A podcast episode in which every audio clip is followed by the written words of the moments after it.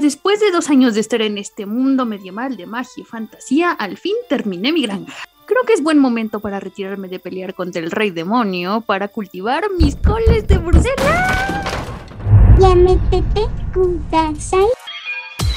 El podcast de frikis tercermundistas para gente con clase vuelve con más. Más anime, más manga, más cultura japonesa, más cringe. Segunda temporada.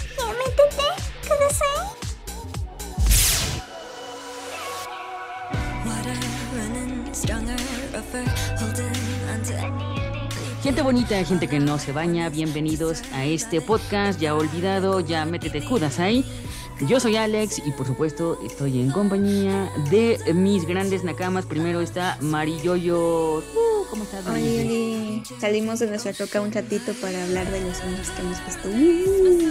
Sí, ya, ya no sé, ya aceptémoslo, ya no hacemos el podcast religiosamente cada lunes como lo hicimos el primer año, pero aquí estamos soportando la vida adulta, ¿no? Por lo menos. Y también está Lucia. ¿Cómo estás, Lucia? Hola, bien, bien, lo que se puede. Aquí seguimos, como dicen algunos. Aquí, seguimos. Primero Kamisama, aquí seguimos. Ajá, exacto. y bueno, ahora sí, vamos a hablar de los animes de esta temporada. De hecho, no llegamos tan tarde, ¿no? Porque ahorita ya están como en el cuarto, quinto capítulo. En comparación con, otras veces en que hemos llegado a inicio de temporada, como ya cuando va el capítulo 10 o algo así. Sí, a la mitad. Es un gran logro para nosotros y, merecemos una producción aquí. Entonces, animes de invierno 2023. Em, yo decir, por ejemplo, que el, el, gran, gran anime que no he visto y que mi yo del, del 2021 no lo creería perdón, de 2022, no lo creía, es pues los pandilleritos. Mis pandilleritos, ni siquiera los he tocado, ni, no quiero ni tocarlos con un palo. ¿Por qué? Porque me decepcionó el, final de la temporada pasada y porque he leído pésimas críticas del final del manga.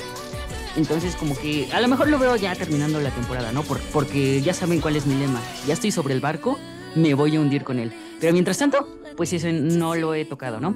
Otro buen o otro gran anime que, no hayan tocado esta temporada? Que ustedes vean, ah, mucho fandom, pero nosotros no lo hemos visto. Oh, pues yo no he visto el de Shumatsu no Valkyrie, el de Record of Ragnar. Ay, pero seguro Lucia sí lo vio, porque le mamó el Ay, no, se los debo. Ahora sí. Ay, fallaste. De hecho, de hecho no he podido echarme un maratón de Netflix. Así desde hace como seis meses. Nada, nada, todo lo he dejado inconcluso. Bueno, excepto una cosa que luego les digo, del que vamos a hablar todos. Ah, ok, ok. Ya no, se las debo, sí, no. Pues yo he visto mucho fandom. Muchas ganas, pero no. Sí, sí, sí, yo he visto mucho fandom y pues sé que, sé que fue esperado, bueno, que es esperado. Y como Netflix saca todos los episodios por pues ya no hay como que estemos esperando episodios. Ay, desapareció mi fandom de otakus apestosos. No. Yo sé dónde quedó, si me corrieron, pero ahora no me ha salido nada. Eh, no, no, sí, yo, estoy, yo he visto memes. Yo he visto un chingo de memes de. Nada, nada, yo absolutamente nada. Y es raro porque estoy en ese. Tal vez te bloquearon y no te has dado cuenta. A la mejor, porque ya no he publicado nada. Pero pues no publicaba nada, solo veía. Y me burlaba, pero. demasiado otaku para los normi, demasiado tóxica para los otakus. Sí, pues ese. Así es. Y el, y el otro que sé que fue esperado es el de Vinland Saga, pero ese sí lo viste, ¿no, Alex? Ah, sí, sí, yo estoy. No sé si lo estás viendo. Yo estoy a tope con mis. Con mm. llorones. Y también, mira, otro que yo no he visto y sí he visto muchos memes.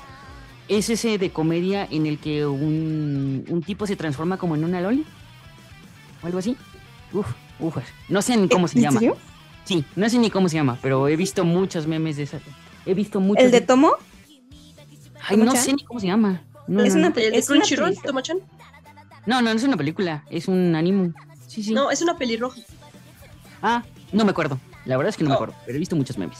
es que si es el de una pelirroja, no, se transforma en chica. Es chica, pero como siempre se viste de chico, su, su No, no, no, no, no, ese es otro.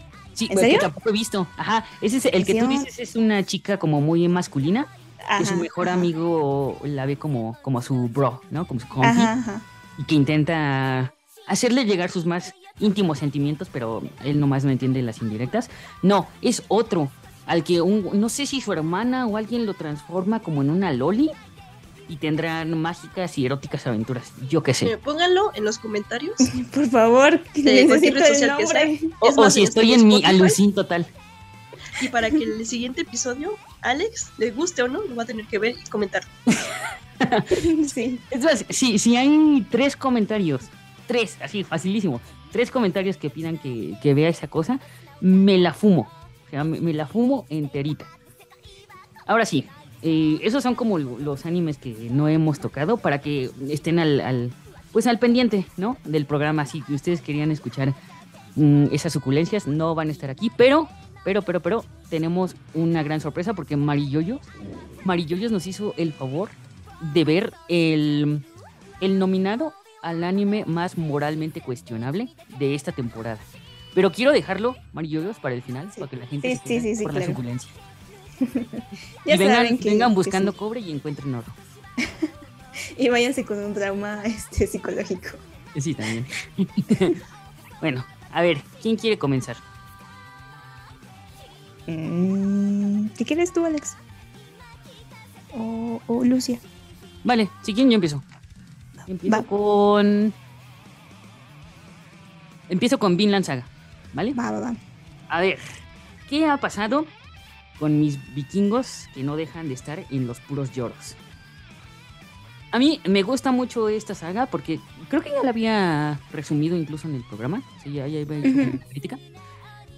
Y a mí me gusta mucho porque empieza como la típica historia de venganza, ¿no? En donde un, un niño ve cómo matan a su papá, que su papá es un vikingo aquí bien machín. Y, y pasa como su adolescencia intentando vengarse del, del tipo que mató a su papá. Al final pasan muchas cosas, muchas traiciones palaciegas, muchas cosas políticas y eh, nuestro protagonista crece para enterarse de que la venganza en realidad no le va a regresar a su padre y que ha perdido básicamente su infancia y su adolescencia en, en algo pues vacuo, ¿no? Sin sentido. Entonces ahora Thorfinn, que es nuestro protagonista, eh, se encuentra en esta situación en la que ya no tiene de quién vengarse, por lo que al parecer ya no tiene un sentido de vida, ¿no? Ha perdido el norte y ha dejado que lo vendan como esclavo. Eh, aquí se integra otro de los personajes que al parecer va a ser un protagonista en esta saga, que es otro otro güey que perdió a su familia en, en estas estos saqueos que hacían los nórdicos, ¿no? A las aldeas. Eh, perdió a su, primero perdió a su papá en uno de esos saqueos. Años después, ya cuando era joven adulto, eh, perdió a su hermana y a su mamá. Y lo terminan vendiendo igual, como esclavo. Termina en la misma granja que, que Thorfinn.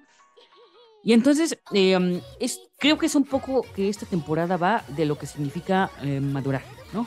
De lo que significa el paso de la niñez a la adultez. Algunos personajes, por ejemplo, que estamos viendo, um, lo el rito lo consideran como, ah, te vuelves hombre cuando matas a alguien más, ¿no? Cuando tomas la vida de alguien más, de cualquier persona, ¿no? Incluso de esclavos, ah, con eso ya te vuelves eh, hombre, ¿no? Es, como un rito de sangre. Em, sin embargo, creo que el anime va un poco más allá y te habla que en realidad eh, lo que define a un hombre de un niño es cómo soporta las pérdidas, ¿no? Cómo afronta las pérdidas. Entonces, eh, aquí estamos viendo a un Thorfinn que está redescubriendo cuál podría ser su, su razón de ser, ¿no? Su razón de vivir. Porque al ya no tener al tipo del que se iba a vengar, es que tampoco quiero dar muchos spoilers porque sí quiero que vean la primera temporada y, que- y, y por tanto quiero que se animen a escuchar de esta segunda, pero bueno, al ya no tener contra quién vengarse, contra quién tomar venganza, em, él piensa que ya no tiene ningún sentido, ¿no? Que, que como en toda su vida no ha conocido más que guerra, sangre y, tristeza, eh, solo está como esperando el momento de morir, ¿no? Como dijo, de pie pero muerto por dentro, ¿no? Y luego se da cuenta de que a pesar de todo lo malo que le ha pasado y a pesar de todo lo que no tiene, hay una chispa de él que aún quiere vivir. Y entonces Thorfinn va a descubrir cuál es esa chispa, cuál es ese motor que a los humanos nos impulsa a seguir, incluso cuando creemos que lo hemos perdido todo. Y ese también va a ser parte del, del arco del otro personaje que lo acompaña, del otro esclavo, porque eh, cuando atacan por segunda vez su aldea, eh, su mamá le dice que en realidad el gran premio no es ganar la guerra, sino sobrevivir a ella para intentarlo un nuevo día, para volver a reconstruirse un nuevo día. Digamos que en cuanto sigas teniendo vida, lo puedes volver a intentar, ¿no? Y si fallas y si la cagas, lo puedes volver a intentar otra vez. Entonces, resumiendo, ufas, qué gran anime. Eh, la animación quizás se queda un poco corta en cuanto a la primera temporada, pero también recordemos que esta segunda ya no va tanto de batallas, al menos en, lo que va del anime, no va ya tanto de batallas, sino más bien de la vida de los de Thorfinn y compañía en, la granja esta de esclavos y las pequeñas trifulcas que tienen entre ellos. Em, también se, se, nos cuenta un poco de historia general, ¿no? La facción, por ejemplo, de de Thorfinn apoyaba al rey Canuto. En este, en el cuarto episodio, de hecho se deja un poco de, lado la historia de Thorfinn para concentrarnos en qué le pasó a Canuto. Em, Canuto era, digamos, el heredero legítimo al trono, que fue desterrado por su padre. Al final de la primera temporada algo pasa con el rey, no les voy a spoiler más, pero algo pasa con el rey y entonces Canuto se va a la guerra contra otro otro güey que también está peleando por ser el rey de, de Britania, ¿no? De Inglaterra. Entonces, em, este ya nada más fue como un resumen histórico para ver que em, otra vez este relato intimista de Thorfinn intentando descubrir qué va a ser de su maldita vida. Y de alguna forma u otra va a quedar otra vez involucrado en, en la guerra de, facciones por el reino, por los vikingos, bla, bla, bla, bla, bla. Y, y supongo que el arco va a ir de cómo ha madurado su perspectiva de vida, ¿no? cómo afronta la guerra Thorfinn de la temporada 1, que era un, niño de 6, 7 años que fue aventado a la guerra hasta un adolescente como de 15 años, y cómo afronta ahora la guerra un ya joven adulto de veintitantos años con tantas experiencias a sus espaldas. Entonces, les recomiendo mucho este anime. Es la verdad es, es, uno de los mejores Seinen de la, ya no solo de la temporada, sino del, que están en emisión actualmente. A mí me gusta muchísimo. No he leído el, manga, pero he escuchado excelentes críticas. De hecho, he escuchado críticas muy buenas, en especial de este arco. Y eso que el anterior a mí me pareció, ufas, una joyita.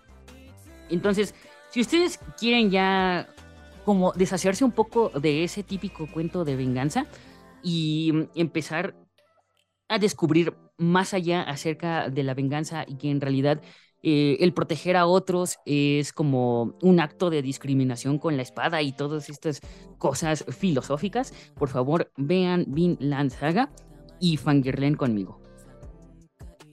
A mí me agrada, me gusta, me gustan mucho de esos, me gustan las historias de los vikingos, pero no he podido verla. Pero sí, sí, bueno, por lo menos a mí me animaste a verla, la segunda temporada.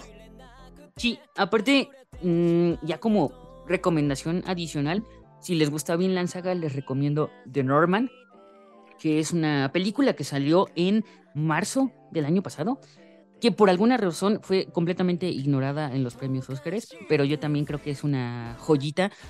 Igual, va de vikingos, va de venganza, va de que la venganza mata al alba y, y la envenena y esas cosas. Bastante buena recomendación para empezar. Sí. Me gusta mucho. Está entre los mejores mangas históricos. Ese hace años empecé a leerlo.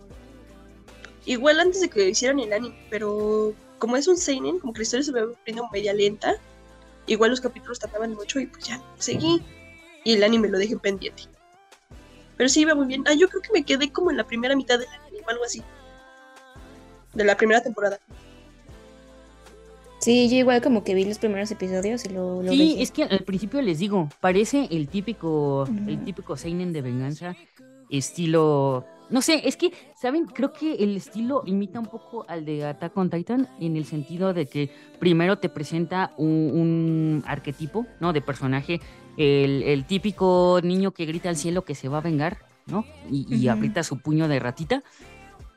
Y luego deconstruye el género. ¿No? Te dice por qué esto en la vida real sería un poco estúpido, por qué sería ridículo, porque en realidad em, al protagonista no le saldrían las cosas como él quiere.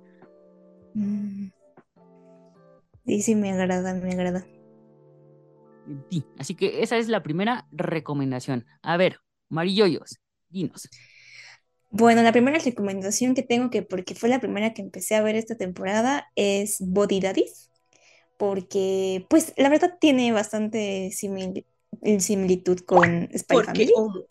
Porque ay, claro que sí, igual similitud con Spy Family. No lo viste por eso, obviamente. No, obviamente Oye, no.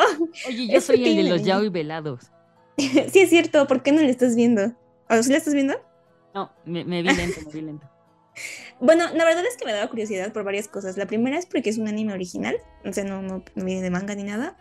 La segunda es porque es muy obvio que están haciendo ahí un ship, o sea, es, es muy obvio desde los promocionales y obviamente levantó al fandom Fuyoshi desde el inicio, precisamente por eso y porque hay una niña de por medio, es como de, oh Dios, este es una pareja homoparental y criando una niña, es obviamente algo así como llamativo, ¿no?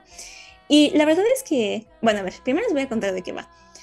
Eh, son dos, dos este, mercenarios. Aquí no son espías, pero la diferencia entre esto de, de ser espía o no es que pues, el espía trabaja como para el Estado y pues ellos trabajan para otras personas que les encargan, pues así que maten gente o esas cosas. Entonces son como mercenarios más que, más que espías.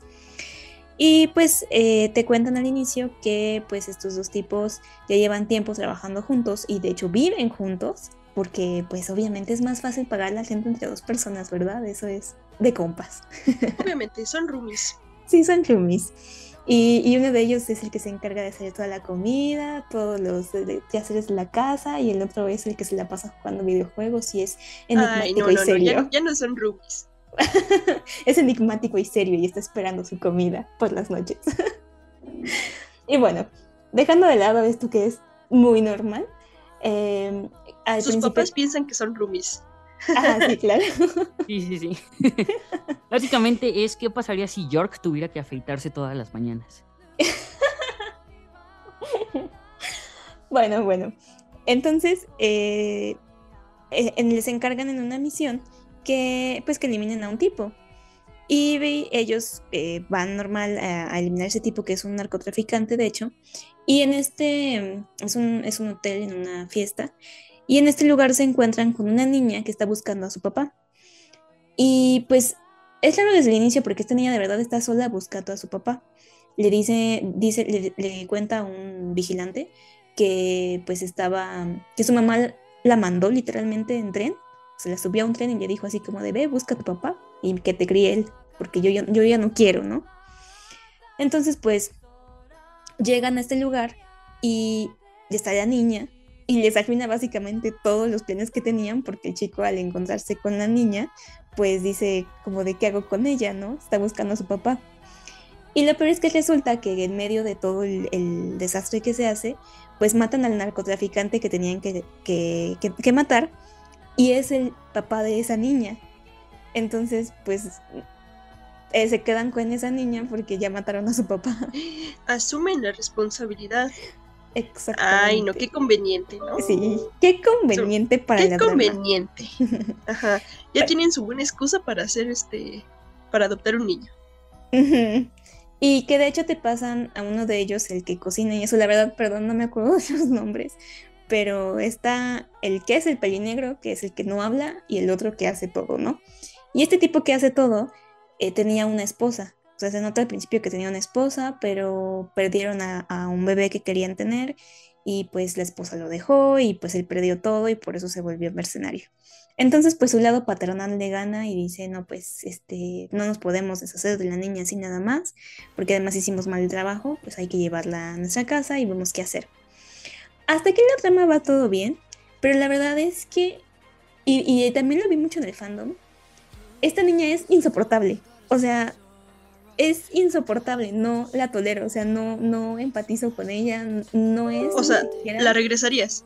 Sí, sí, sí, o sea, es como de, no, no, no, llévatela, no, no aguantas dos días con ella, porque contrario a lo que es un niño normal, o sea, un niño normal, pues sí, ¿no? Grita, juega, hace cosas y todo, pero ella es un maximizado, un por diez, o sea, todo lo tira, todo lo rompe y parece que no está como que, eh, como si no entendiera la realidad o sea, en la que está.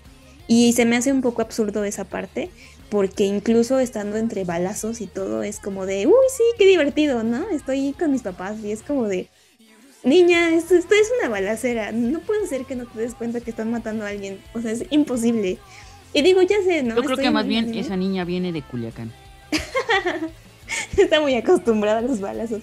No, pues es que, o sea, realmente sí, sí, sí puede ser, ¿no? Porque estás hablando de un anime, es un dibujo, yo lo sé, no es real, pero se me hace demasiado exagerado. Y yo dije, a lo mejor soy yo, que ya no aguanto esas cosas, pero también lo vi en el fandom, que dicen que pues se les hace muy exagerada la forma de actuar de la niña, porque sí, ella está ahí como para afinar un poco esta cotidianidad que ya tienen estos dos chicos con su trabajo y con su vida cotidiana y con todo lo que hacen diariamente, que es completamente perfecto porque son asesinos perfectos y muy recomendados. Y esta niña pues obviamente les viene a mover todo, pero de manera muy, muy exagerada. Hasta el punto que obviamente si uno, eh, el, chico que es callado y, juega videojuegos y eso, si dice así como de es que no vamos a poder. O sea, nos va a quitar todo lo que tenemos y pues además algo puede salir mal y nos van a matar incluso a nosotros. Entonces lo que hacen es buscar a su mamá, porque pues dicen que, pues de algún lugar debe haber su mamá, ¿no? Oye, pero ¿cuál es la necesidad de llevarla a todos lados en sus balaceras? No, es que el problema es que no puede estar sola en su casa, porque la dejan tantito y ya agarró sus armas y ya se fue a meter a quién sabe dónde, a hacer un desastre en la cocina, a romper los sillones como si fuera un perro. O sea, es como es a lo que me refiero. O sea, sus, sus acciones son tan, tan exageradas que no tienen más que llevarla con ellos. Porque ella, ella no se quiere quedar solita. Entonces, al principio la, la trama va en que pues van a buscar a su mamá y pues su mamá resulta que no la quiere. Porque ella es, es como una hija ilegítima el, tipo narcotraficante, ella era su amante. Entonces ella dice, no, pues yo ni la quiero, a mí me da igual lo que hagan con ella, no me la regresen. Entonces pues obviamente esos chicos pues ya la, ya tienen con ellas varios meses y pues se enojan. Y dicen, no, pues ya ni modo, ¿no? Vamos a tener que quedarnos nosotros.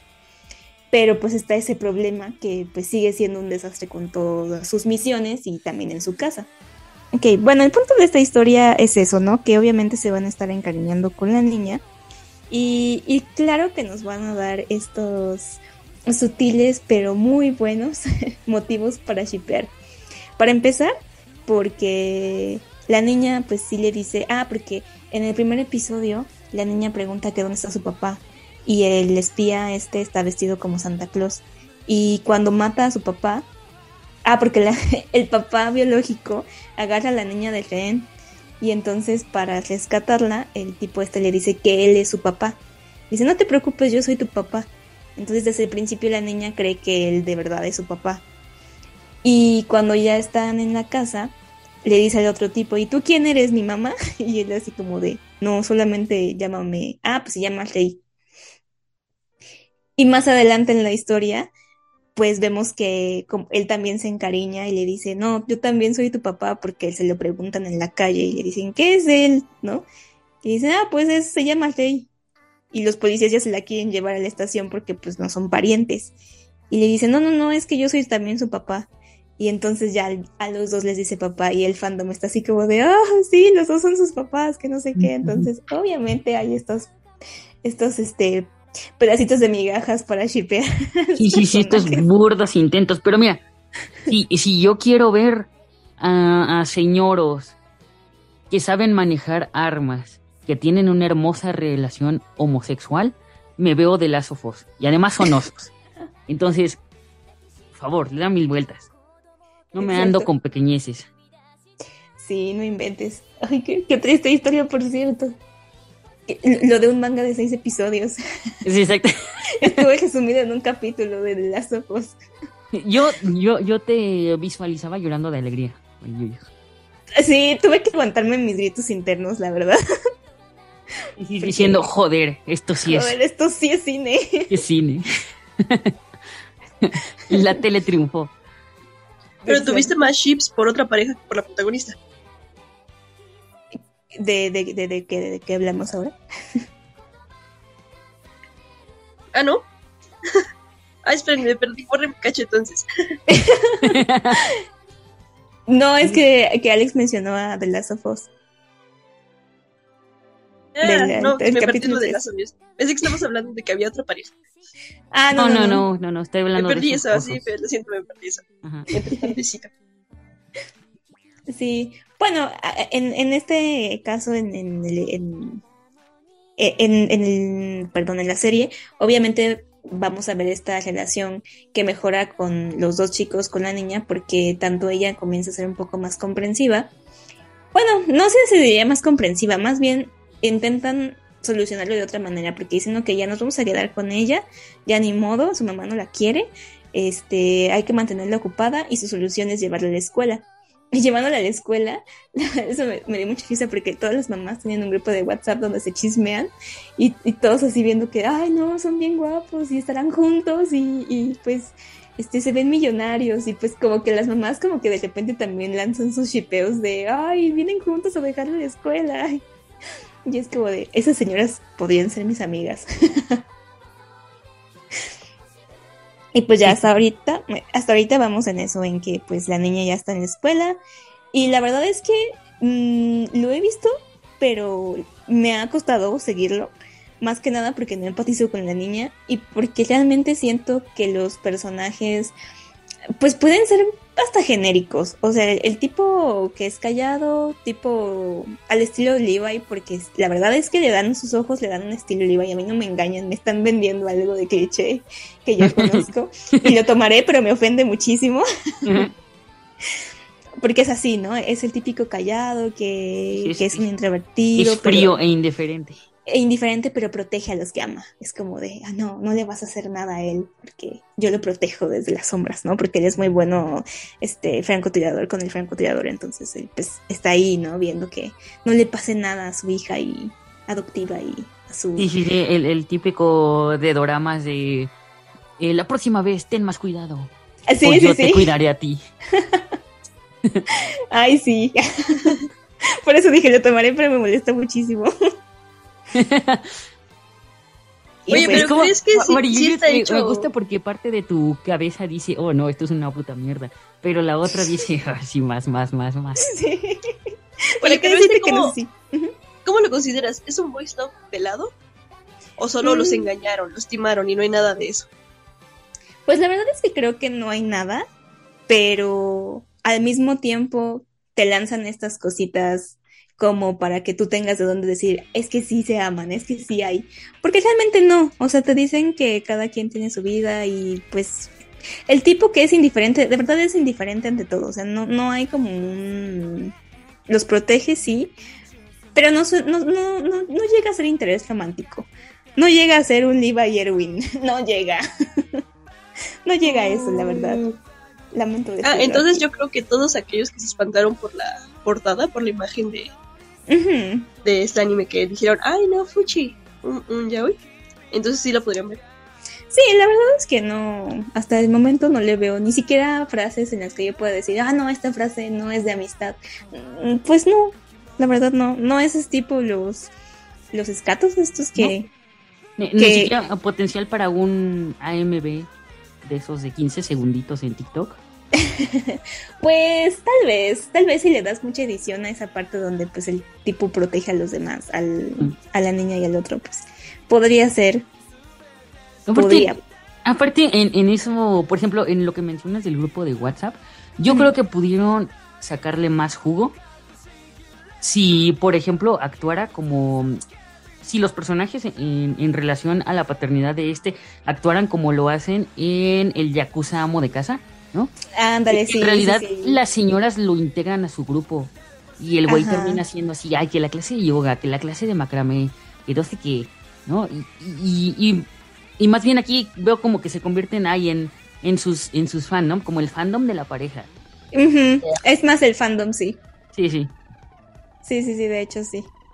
Y pues me, falta como un episodio para darle, ver hasta dónde se desarrolla, porque es lo que más me gustaría ver. A lo mejor ahorita digo, no, no hay nada, pero pues no sé hacia dónde vaya la historia que yo diga, no, pues ya se desvió y pues sí, ahora sí es. Pero hasta el momento creo que más bien al principio parecía ser centrado en el desarrollo de cómo la niña cambiaba esta cuestión cotidiana y cómo era este apego entre los dos personajes a la niña. Pero realmente no sé hacia dónde va a ir la historia. Porque ya esa parte ya está desarrollada. Ahora, ¿qué más? ¿Va a ser pro qué aventuras va a haber cada día con la niña? Pues se me, se me haría hasta muy repetitivo, la verdad. Ay, no te preocupes, luego van a poner a un gato que ve el pasado. Que ve el pasado. Ay, no, por favor. a, una a un, compañero espía que no tiene suerte con los otros hombres, no sé, algo así. Ay, no, espero que no sea así. pero bueno, pero la, vas a dropear o no? Pues no, no me como comedia hasta ahorita me está gustando. O sea, no habiendo algo que diga, ay, no, esto ya es demasiado ridículo, como cierta otra serie, no. Todavía no. Eh, pues pues entonces, sí, sí, sí. Ahí nos contarás al final de la temporada si es un suplicio o si sí la vas a, aguantar. A recomendar, sí. O hacer recomendación. Sí, sí, sí, sí. Bueno, ¿qué les parece si ahora pasamos a una que los tres hemos visto? Es Junji Ito, relatos de lo macabro, ¿no? Relatos japoneses de lo macabro. Sí. Sí, eh, eh, por fin nos hemos puesto de acuerdo en una serie porque además estaba cómodamente puesta en, Netflix. Y bueno. Sí, la verdad eh, Netflix se, se rifó, ¿eh? Yo creo que siento que sí se... Sí le hizo muy bien con los efectos a la... ¿En serio? Un toque, pues. Sí, me agradó y más porque tengo aquí un punto que sí Netflix se la rifó porque mm, ven que ya hubo una, una temporada anterior u otro anime de una selección de cuentos de horror de Junjiito. Ajá, el Junjiito Collection de Crunchyroll. Ajá. Y ahora hay otro Junjiito Collection este de ahora es Maniac de este de Netflix. Pero creo que la para mí en lo personal la mejor obra de Junjiito y por mucho es Uzumaki.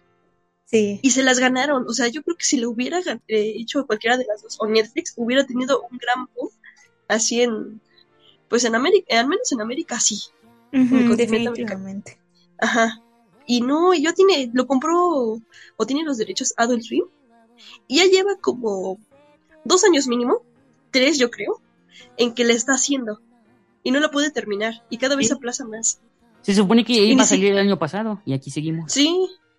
No, y ni, siquiera iba a ser una temporada larga, creo que nada más iban a ser cuatro o cinco episodios no, la una historia que podía ser bien contada en 12, por ejemplo.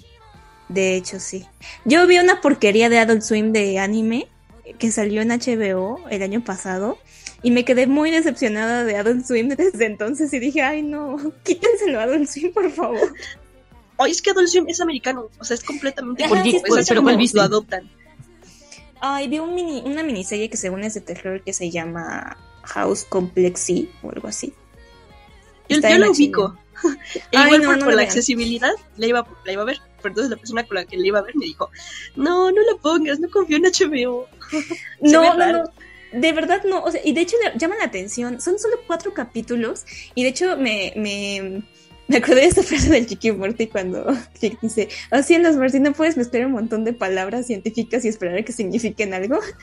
Y así pensé en eso de cielos, HBO, no puedes mezclar un montón de, de mitos y de leyendas urbanas y esperar a que salga algo de terror. Un anime de terror. No, no. y además, de hecho, a mí la, simplemente el dibujo de, del inicio de la portada me recordaba mucho a The Course Party. Por eso como que sí me llevaba a verla, pero qué, qué bueno que me dijeron, no, se ve raro. No, no, no, no, no. Además de todo, quiere verse tan misterioso con la porquería que hizo que ni siquiera tiene sentido, que dicen al final así como de, no, es que es una trama tan profunda que tú puedes darle tu interpretación. Y es como de, claro que no, ¿qué les pasa? ni siquiera eso llegó. O sea, todos sus cuatro capítulos no le llegan ni los 20 minutos de Another, por ejemplo. la verdad. Lo siento, luego hablaré de esa serie porque no es esta temporada, pero en mis recomendaciones y en donde por favor échenme Clorox en los ojos, está esa. Bueno, Ahora sí puedes proseguir, puedes proseguir. Espero que Adult Swim haga algo decente con Uzumaki. Ojalá que sí, porque por ejemplo, a mí la verdad esta animación de, de Junji de Netflix, no sé, me pareció peor que la de 2018.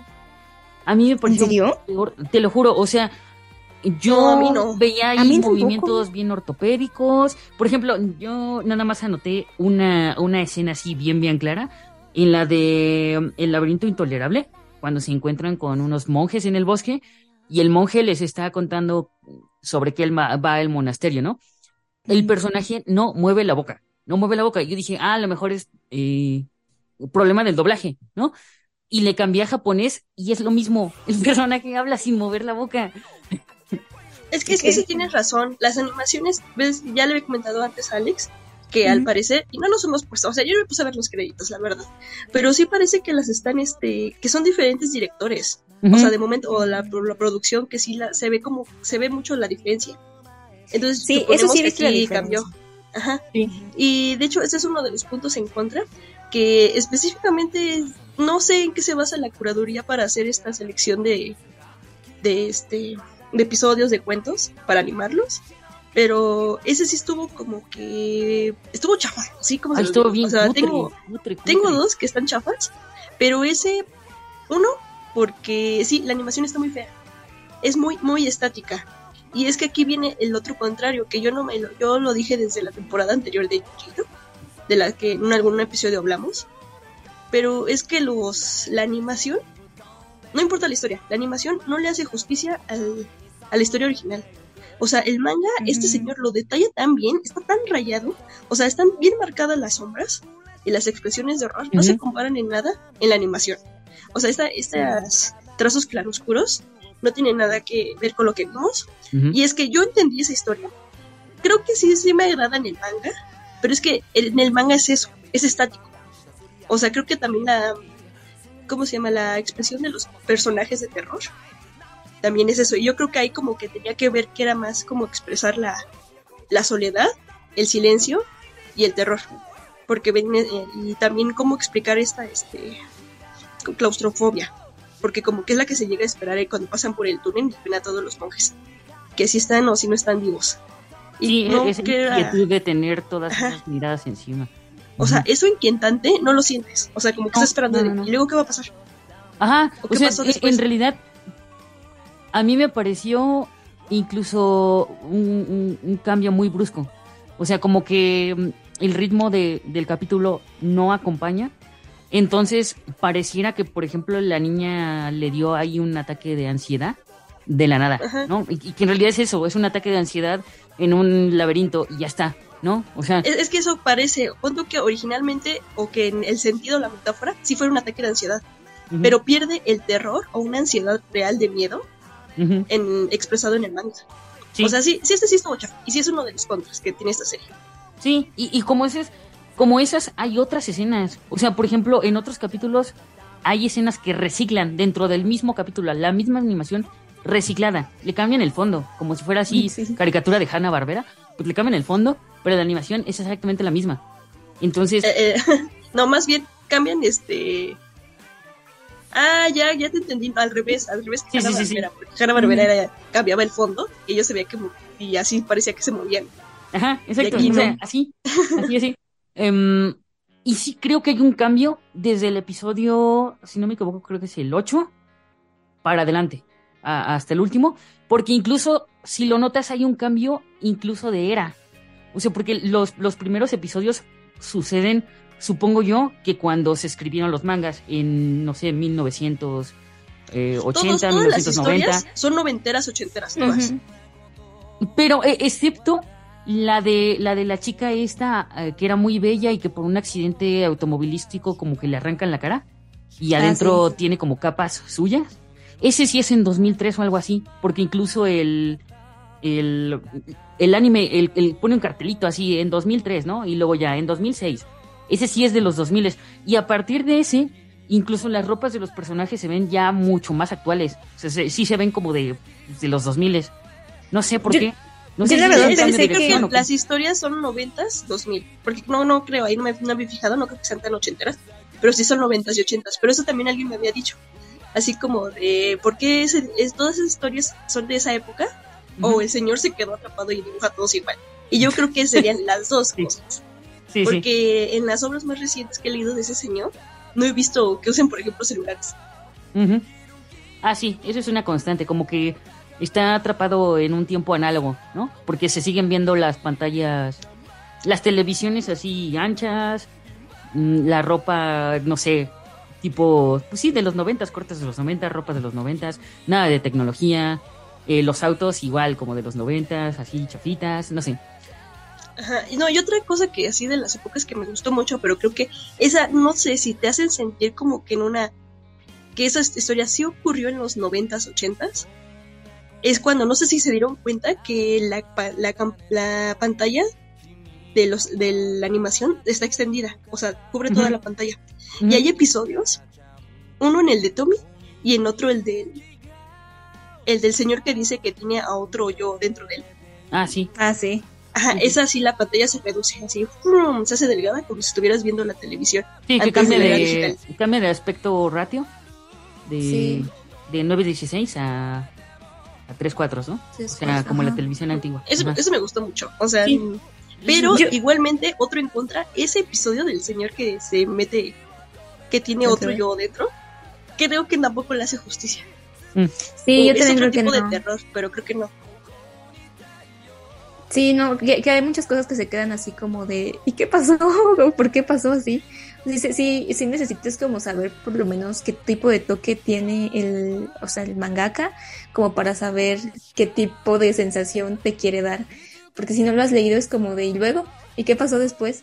Pero yo sentía que los capítulos, a mí, yo le iba a poner como punto a favor, de hecho, eh, lo que están mencionando, porque a mí se me hizo como algo a propósito. O sea, yo siento que muchas de las cosas que pasaban las pasaban a propósito. Incluso eso, ¿no? El, el- desde el poner así la pantalla, o el estar estático, o el estar como que cada episodio tiene su toque, aparentemente eh, malo, pero yo siento que está ahí a propósito. No sé. Lo- no, lo de las pantallas sí me gustó, me hizo interesante. Sí, Y también sí. este... pero, eso pero los, que- los errores de animación no creo que estén ahí a propósito, la verdad. O sea, No por ejemplo, sé. tomando otra vez el ejemplo de, de Yakuza Amo de Casa, esa es una animación pobre, una animación muy, Sí. muy, muy, muy pobre, muy estática. Pero el, el propio anime lo comprende y juega con ello. O sea, ese ya es la estética del anime. Aquí se supone que pues es un anime con, con más movimiento y tal, ¿no? Y no parece. Las escenas, te digo, o sea, incluso la animación de los muñecos a veces es reciclada. Nada más Bueno, cambian los sí. fondos, por ejemplo, pero la animación es reciclada. Entonces, eso sí, a mí me sacó un poquito de la inmersión y por eso creo que me gustó un poco más la de Crunchyroll en animación que, que esta de Netflix. O sea, esta sí la sentí súper chafísima.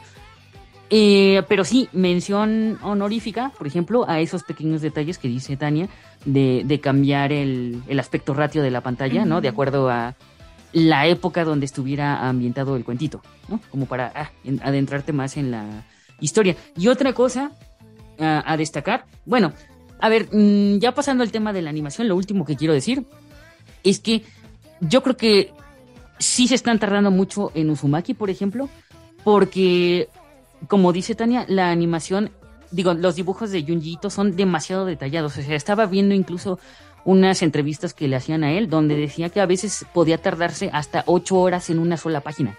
Ocho horas eh, retocando y detallando cosas que a lo mejor el lector en su puta vida se iba a dar cuenta, ¿no? Pero Ahí que sí te al das final... cuenta, porque si es eres que un ya- lector, te quedas contemplando la página mucho, mucho tiempo, porque sí, sí los notas. Sí, o sea, y, y al final eso hace un, un- un plano general que captura el terror en una sola imagen. Y es lo que no ha podido hacer la animación. Y entonces eh, ahí es cuando yo digo, si no lo pueden capturar en una sola imagen porque no pueden imitar bien el estilo del, mangaka, entonces por lo menos que ofrezcan una animación decente, ¿no? Que en el movimiento em, esté el terror que se quiere transmitir y eso pues tampoco pasa. Eh, por eso creo que en, en cuanto a animación en general falla. Sin embargo, em, no hay que demeritar porque el guion pues viene directamente de Junji y hay historias que valen muchísimo la pena. Una que estábamos comentando y que hasta Amarilloyos le dio pesadillas es la de es de las cabezas de globo que te, que te andan persiguiendo hasta matarte, ¿no? Que quieren ahorcarte hasta matar, hasta matarte. A mí, la neta, me pareció de los, de los cuentos más originales. Y, y, es lo que estaba pensando mientras veía cada uno de los cuentitos. Quizás no todos eran buenos, quizás no todos eran, eran lo mejor de lo mejor, pero por lo menos tenían como una vuelta de tuerca que los hacían diferentes a lo que tú puedes esperar de un cuento de terror típico, ¿no? Este, este de los de los globos, por ejemplo, y, um, lo que pasa es que a veces con Junjiito no hay una explicación de lo que está pasando, solo está pasando y se acabó, ¿no? Eh, no, no, te ponen a dar mil vueltas sobre, sobre cosas científicas. Tú, no, no, preguntes, solo disfrútalo. Disfruta el, horror. Y recuerda, no, ya lo habíamos dicho desde la vez pasada. Si te metes en el mundo de Junjiito, recuérdate que tienes que acostumbrarte a lo inquietante. Sí. O sea, no preguntes, tú solo así como inúndate de ese sentimiento. Navega en lo inquietante. en el valle del inquietante. sí. Sí, sí, Y, por eso, por ejemplo, este, este de los globos me pareció el más original de todos. a mí no se me hubiera ocurrido una cosa así, de primero una, una idol que aparentemente se ha suicidado. Ah, que, que otro bonito detalle es que esa idol aparece en el capítulo anterior de la televisión. No, en el capítulo creo que de los helados. Sí, se puede ver. Ajá. Entonces, de los helados también un mundo compartido. Ah, sí, el de los helados también está muy bueno. Pero mm, y que luego pase a ser como una epidemia de cabezas flotantes en donde tu propia cabeza te va a matar. Aparte, yo Mm, yo desde el principio, desde que pasan eh, la escena del suicidio, eh, yo lo veía raro, porque la forma en, la que aparentemente la idol se colgó se me hacía muy eh, complicada. Así como de, ay, de verdad, o sea, la tipa salió de su ventana, se estiró hasta el cable de la luz, se colgó, o sea, no sé, lo veía demasiado complicado. Y de repente te dicen, no, es que no se colgó, su, su globo la agarró su, globo este, su cabeza gigante, la agarró, la ahorcó con la cuerda, pero la cuerda se rompió en el, en el cable de alta, de alta tensión y por eso parece que se suicidó, pero no, fue su globo, ¿no? Entonces, esas, esas, pequeños, esas pequeñas vueltas de tuerca a mí me gustan mucho, me sorprenden gratamente. Y um, justo les iba a decir una teoría de, de, este cuentito que, que, yo tengo, que creo que a veces lo que tiene Junjito es que convierte lo cotidiano en un terror existencial, ¿no? Ya lo veíamos en el laberinto este inquietante, donde a lo mejor eh, representa los ataques de pánico como un montón de monjes que te están viendo todo el tiempo, ¿no? Un, montón de monjes calavéricos que te están viendo, ¿no? Y aquí creo que la representación de las cabezas de globos es em, cuando tú tienes rumiando un pensamiento mucho tiempo, ¿no? Uno de estos pensamientos circulares que no salen de tu cabeza. Y al final, tu propia mente te ahorca, tu propia mente te, um, te asfixia, ¿no? Entonces yo creo que, no sé, tal vez, tal vez estoy en mi pero a mí me transmitió eso, ¿no? De cuando tienes mucho tiempo un pensamiento dándote vueltas en la cabeza, no puedes deshacerte de él y al final termina ahogándote a ti mismo. Y, provocando un apocalipsis. Y provocando un apocalipsis, sí. sí. También. Porque a mí a mí me causaba curiosidad el por qué comenzó con esta chica.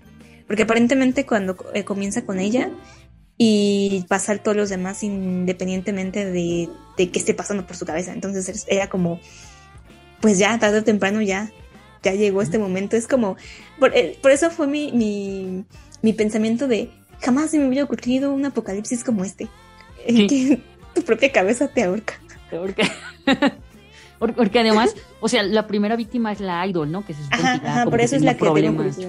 Ajá, como que ya tenía, supongo que ya tenía problemas por la fama y esas cosas. El segundo que cae es el novio. Y el novio todo el tiempo estaba pensando en que se sentía culpable por no haber visto a tiempo las señales, por no haber podido salvar a su novia, o por haber sido una carga para ella, ese tipo de... Como que fue una cadenita tal vez, ¿no? Sí, Así que... Exacto de incertidumbre que se fue haciendo muy grande y por eso les pasó a todos.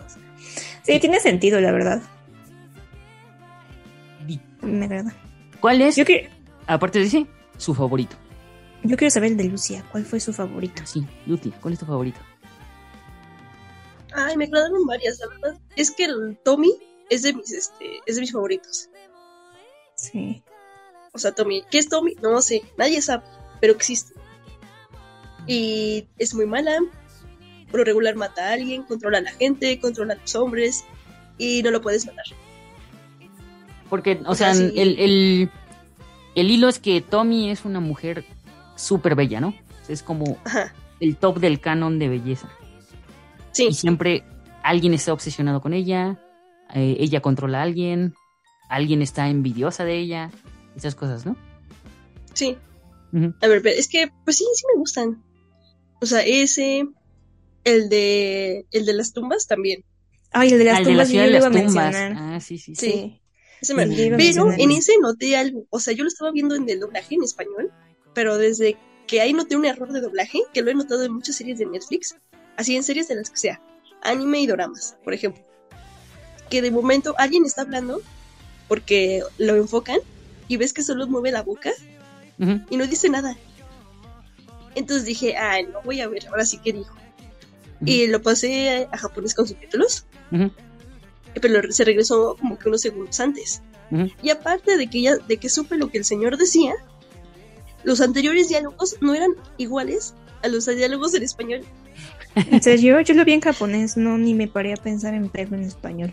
Mm. Ajá, porque me quedé de, oigan, eso no, eso no habían dicho.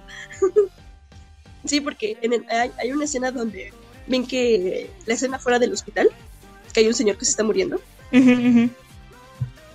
Ahí dicen, ay, muchas gracias, este, algo así como, qué bueno que los lograron sacar. Y ahí te explican, hay cosa, tú ya lo vas viendo y te vas imaginando, pero ahí sí te dicen, este, que sí que es porque ahí, si no, hubiera quedado su tumba dentro, de los, dentro del pasillo del cuarto y qué hacían. Y eso no lo dicen en hablado. ¿No? a partir de ese episodio lo empezó a ver así totalmente japonés. Porque dije, no, a mí no me hace. No me hacen. Yo, yo quiero saber qué dicen y todo. Ese me gustó. Mm, ¿Qué otro? El del túnel también me agradó mucho. Ah, Creo que ese del túnel fue como que el único de terror, terror, horror, miedo real que vi. Todos los demás son como también como en mundos misteriosos, fantásticos o metáforas. Pero ese sí fue así como tal cual escenas de terror para mí. Mm, tengo otros. El que les decía de, de capas de terror. ah, ese, ese, ese, sí es el número. Uy, ufa. Sí, ese creo que es el número. Aunque no, yo no sé si es porque lo vi en español, pero no entendí la parte en la que literal el doctor se pone a contar sus capas. O sea, en vez de que diga, ah, esta señorita tiene 20 capas. No, no, no, se pone a contar. Mire, señora, esta es una tomografía de su hija. Aquí está la capa 1, la 2, la 3, la 4, la 5 y así hasta la 20. ¿Por qué? Ni idea. Sí. Porque, sí, sí lo dicen. Porque dice exactamente, tiene los, la edad de la chica. Ah, sí, es cierto. Que sí, lo entendimos, pero pues no, no es el conde contar, no es Plaza Sésamo, no me lo una. una capa. No, eso sí lo dice. Una capa, dos capas, tres capas. Sí, y eso también lo vi en japonés porque dije, no, este es este, estos gritos desesperados no son el mismo feeling que en japonés. O sea, me, gusta como, me gusta como ah, eso sí. ¿Saben cuál yo puse en mi, en de mis primeros que me gustó mucho? El de el chico que se va a vivir, es que no sé cómo se llama, pero el que va a entrar a una habitación y al lado hay como un espacio entre dos casas y hay unas sombras de unos muertos, Ajá. de unos niños muertos. Ese me gustó mucho. Creo que fue el primero que vi porque no los vi en orden. Y me gustó la sensación que daba el hecho de que pues estuvieran ahí las fantasmas y salieran en la noche y ellos podía escuchar y que se quedaran ahí como marcados en la pared. Como que el estilo de ese capítulo y la historia de ese capítulo me gustó mucho. Sí, a mí también ese y el, y el de, creo que se llama Abuso, ¿no? El de una niña que, que abusa de, de otro niñito cuando son chicos, cuando crecen se casan el, el güey, no sé, se va de viaje o la deja o vete tú a saber qué, se queda con su hijo que se parece mucho al papá de chiquito y empieza a repetir el, mismo patrón de abuso, ¿no? Ese también me parece. Sí, ese, es un bucle bien turbio. ese, ese no, me, no es de mis favoritos, pero sí, sí me, agrad, sí me agradó que pusieron, por ejemplo, les digo, que no es como un terror de horror, de miedos, de fantasmas o, una, o maldiciones, sino que como que pone siempre un terror diferente. O sea, ya como que sea psicológico, que de verdad haya más fantasmas, metafórico. Y, en ese creo que sí fue otro tipo de terror. o sea, como que... un trauma o algo más real. Sí, ese sí, eh, sí, creo que ese sí es traumático, te causa O sea, sí, sí es de horror, pero es diferente. Ajá, ajá. Ah, Sí, sí, es diferente. Lo, lo que creo que sí le falla, no sé, o sea, yo sé que es un ser de luz que le gusta vestirse de Hello Kitty y tal, pero no comparto su sentido del humor. O sea, los que son como mezcla de terror, comedia, esos mm, no, no llegan a agradarme. O sea, el Ya, de... ya el- sácalo, odias a Soichi. Ah, sí, o sea, o sea, ya lo había dicho desde el principio. Sí, ya lo había dicho desde la otra adaptación.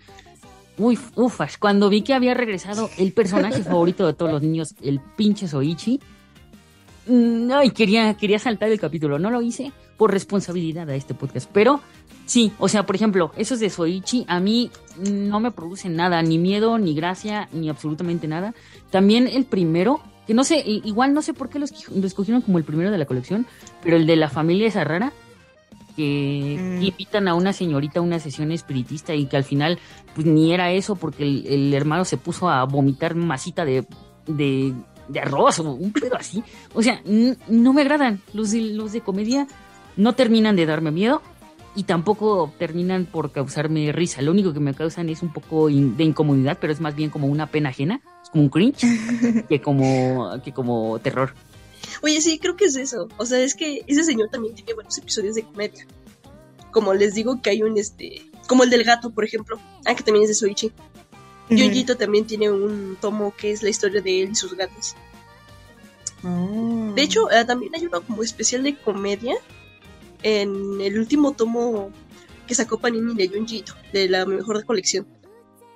Que que es más bien como que se retrata a sí mismo. O sea, que es como un parte autobiográfico. Y pone comedia. Pero sí es como él mismo, como que el personaje da cringe. O sea, el horror ahí es la pena ajena. El personaje, el horror es el personaje da cringe. Y que Junji- ah, afirma, o se da cuenta y sabe y lo acepta y, y lo manifiesta, que él da cringe. Ah, sí, sí había visto que como Mm. que Soichi hizo una representación suya. Pero está raro, ¿no? Bueno, sí, a mí también se me hace bien extraño Soichi, como. Como que. Yo fíjate que nunca lo había visto como una comedia. Yo simplemente Sí. pensé que estaba ahí como para molestar, pero de una manera incómoda. O sea, es como Sí, el personaje güey rarito que te incomoda. Que quieres que algo le pase, creo que de plano, sí. Pero hay gente que lo ama, así como, ay, sí, las aventuras de Soichi, pero no sé si aman a Soichi, porque así, yo, yo sí así como que la busco de, ay, no, Soichi no. Pero hay gente que lo ama, o sea, no sé si le gusta verlo que se sale con la suya, o le gusta verlo que a veces sí le dan su merecido, ajá, o también se representa, no, qué miedo. Ay, no. Ojalá, ojalá Se ustedes proyecta. que están escuchando no se proyecten con Soichi. Ay, no. Por favor, no. Ahorita, ahorita te van a hacer un amarre. Sí, Ay, no, no. termi- no termina bien y se pueden encontrar a la mujer fea Ah, sí, es cierto. del Fosco, Ah, sí. de ese que salió en la última temporada, en la temporada pasada. sí, sí. ¿Qué, qué carajos era? ¿Quién sabe? O- O se pueden electrocutar con un gatito demonio. También. Y, y el, el que único que sí me quedó curiosidad y que quería saber más y que ya sé que no iba a saber más, pero me quedé así como con ansiedad de saber, fue ese del pez que está en la playa. Cuando salieron todas las personas de adentro de la panza dije, que se coman a alguien o algo así, pero no pasó nada. Y dije, luego... Yo, yo supuse que eso era de los que dar otro. Pues, pues es que es, es parte de la de también algo que ya había dicho. ¿Cómo se llama? ¿Talasofobia? El, Mm, como, pero el, miedo Ajá, a la profundidad del mar. Profundidad, sí. Bueno, algo así es. Y que igual ya lo, sí lo ha hecho en más cuentos y lo hizo en, en, en la historia de Guío, la de los peces, los peces con patas robóticas. Ah, sí, sí, sí. Bueno, a Pues pesar es- de todo, sí es eso, una. ¿no? A pesar de todo, sí es una recomendación. Aunque no le haga- haya hecho justicia como se merece a Junjiito, siempre está bueno ver estas historias. Oye, oye, pero yo Sí. les quería preguntar algo. Mm. En la página de Netflix, cuando recomendaban esta serie, como que, ya sabes, ¿no? los que no les gusta ni el anime decían, ay, eso que se ve bien feo. Y a los que sí les gusta o se adentraron por curiosidad a verlo, comentaban así como de, no, véanlo, no sean de miedo, o véanlo, no dan miedo. Pero en su mayoría le respondían, pues no da miedo, ya los vi, pero por casualidad alguien no soñó feo. O sea, no me dan miedo, pero soñé feo. Tuve pesadillas. ¿Alguien más le pasó? Y muchos dicen que sí. O sea, yo, yo, yo acabo de admitir que tuve pesadillas con el de los globitos. Y, y es que ¿Soñaste ni tu siquiera... globo te seguía? No, o sea, fue una pesadilla completamente X, o sea, completamente fuera de, de- No tenía nada que ver con eso. pero tuve pesadillas y yo casi no, no soy así, o sea, me acuerdo mucho de mis sueños y no tengo pesadillas comúnmente. Y ese día sí me quedé así con una sensación de, es que no me da miedo, porque además conozco ya Junjito y todo, pero como que a lo mejor sí me quedé con cierta sensación extraña, no sé. Pero yo, yo, yo igual vi al menos dos días y tuve pesadillas. Coincidencia, no lo creo. No, no lo pero creo. es que no me acuerdo qué episodio vi. ¿Sabes en cuál también? de los globos. vi el de los globos ese día y el del helado. Y tenía la ah, el del helado está returbio también. Sí, sí, sí. De hecho, mi, mi waifu de carne y hueso también tuvo pesadillas con, con Junjito. Y de hecho, no la estaba ni siquiera viendo. O sea, la estaba escuchando mientras yo la veía. Y con todo terminó soñando con Junjito. Sí, coincidencia no lo creo. Quiero, ajá, quiero que nos digan si soñaron feo. Si de verdad es una coincidencia. ¿Y con cuál episodio fue? Sí, sí, sí, estaría bien que nos dijeran. Sí, porque en serio vi muchos comentarios. Y así como que yo también me acordé que si había soñado feo. Tuve una pesadilla y dije, mm, sí, puede ser algún este. Es eso, ¿no? Lo inquietante, yo creo. Bueno, pues. Otros que yo vi. vi tengo dos que, se me hicieron como que el mundo invertido. Y aprovechando que ya es febrero, tengo uno que les va a purificar su alma. Se llama El chico de hielo y su linda colega. Algo así es en español. Ay, se quedó en mi lista de pendientes. Cuéntalo, cuéntalo. tienes que verlo, Lucia. La verdad es que una parte. Ay, lo sé, lo sé. Muy adulta de mí. Hubiera deseado que esto fuera un smooth. Porque es un yo sé. Pero la verdad es que sí, es para purificar el alma. Tú adelantándole, ¿ya qué las coger? Sí, yo así como... no, desde el primer capítulo sabía que no iba a pasar. O sea, es, es, es de verdad este uno que hay que agregar a la lista de parejas para purificar tu alma y esos que te dan tu dosis de diabetes de azúcar del, del día, porque en serio está muy romántico. Y parece un shoyo. O sea, la verdad a simple vista parece un shoyo, pero pues son adultos, ¿no? Y pues, ¿de qué va? Es eh, una chica que se llama Fuyutsuki, va a empezar su vida en el mundo laboral. Se acaba de egresar y es una chica que pues, va a empezar su primer día de trabajo. Y pues es una chica que a pesar de que eh, como que la, la, tachan de ser muy inexpresiva. O sea, sí, ella dice que ella es normal, pero pues muchos dicen así como, es que nada te sorprende, como que nunca te has enamorado, nunca te ha pasado nada. Y ella está reflexionando de eso y pues dice que, pues, que sí, que realmente parece ser que pues nunca ha habido alguien que pues le llame la atención de esa manera ni se haya sorprendido por nadie. Y en de camino al trabajo se encuentra con un chico que tiene los pies congelados en el piso y pues ella lo ayuda a salir de ahí y le dice que que pues está muy nervioso y que por eso tiene los pies en el piso y ella así como de ¿cómo? No te entiendo y le cuenta que él es un descendiente de la eh, diosa de las nieves o algo así. Creo que es una diosa, sí. Y que él puede crear hielo a partir de sus emociones. Desde, por ejemplo, si está muy nervioso, sus pies se quedan congelados en el piso, pero si está muy emocionado, crea pequeñas ventiscas así como de corrientes de aire. Y dependiendo de qué tan intensa sea esa reacción, puede hacer, por ejemplo, nieve puede hacer completamente una tormenta de nieve, dependiendo de, qué tan fuerte sea su emoción. Y entonces él trata de estar siempre calmado porque pues además va a trabajar en una nueva empresa, ¿no? Y no, quiere así como que, pues, eh, que, que, lo vean mal o algo así.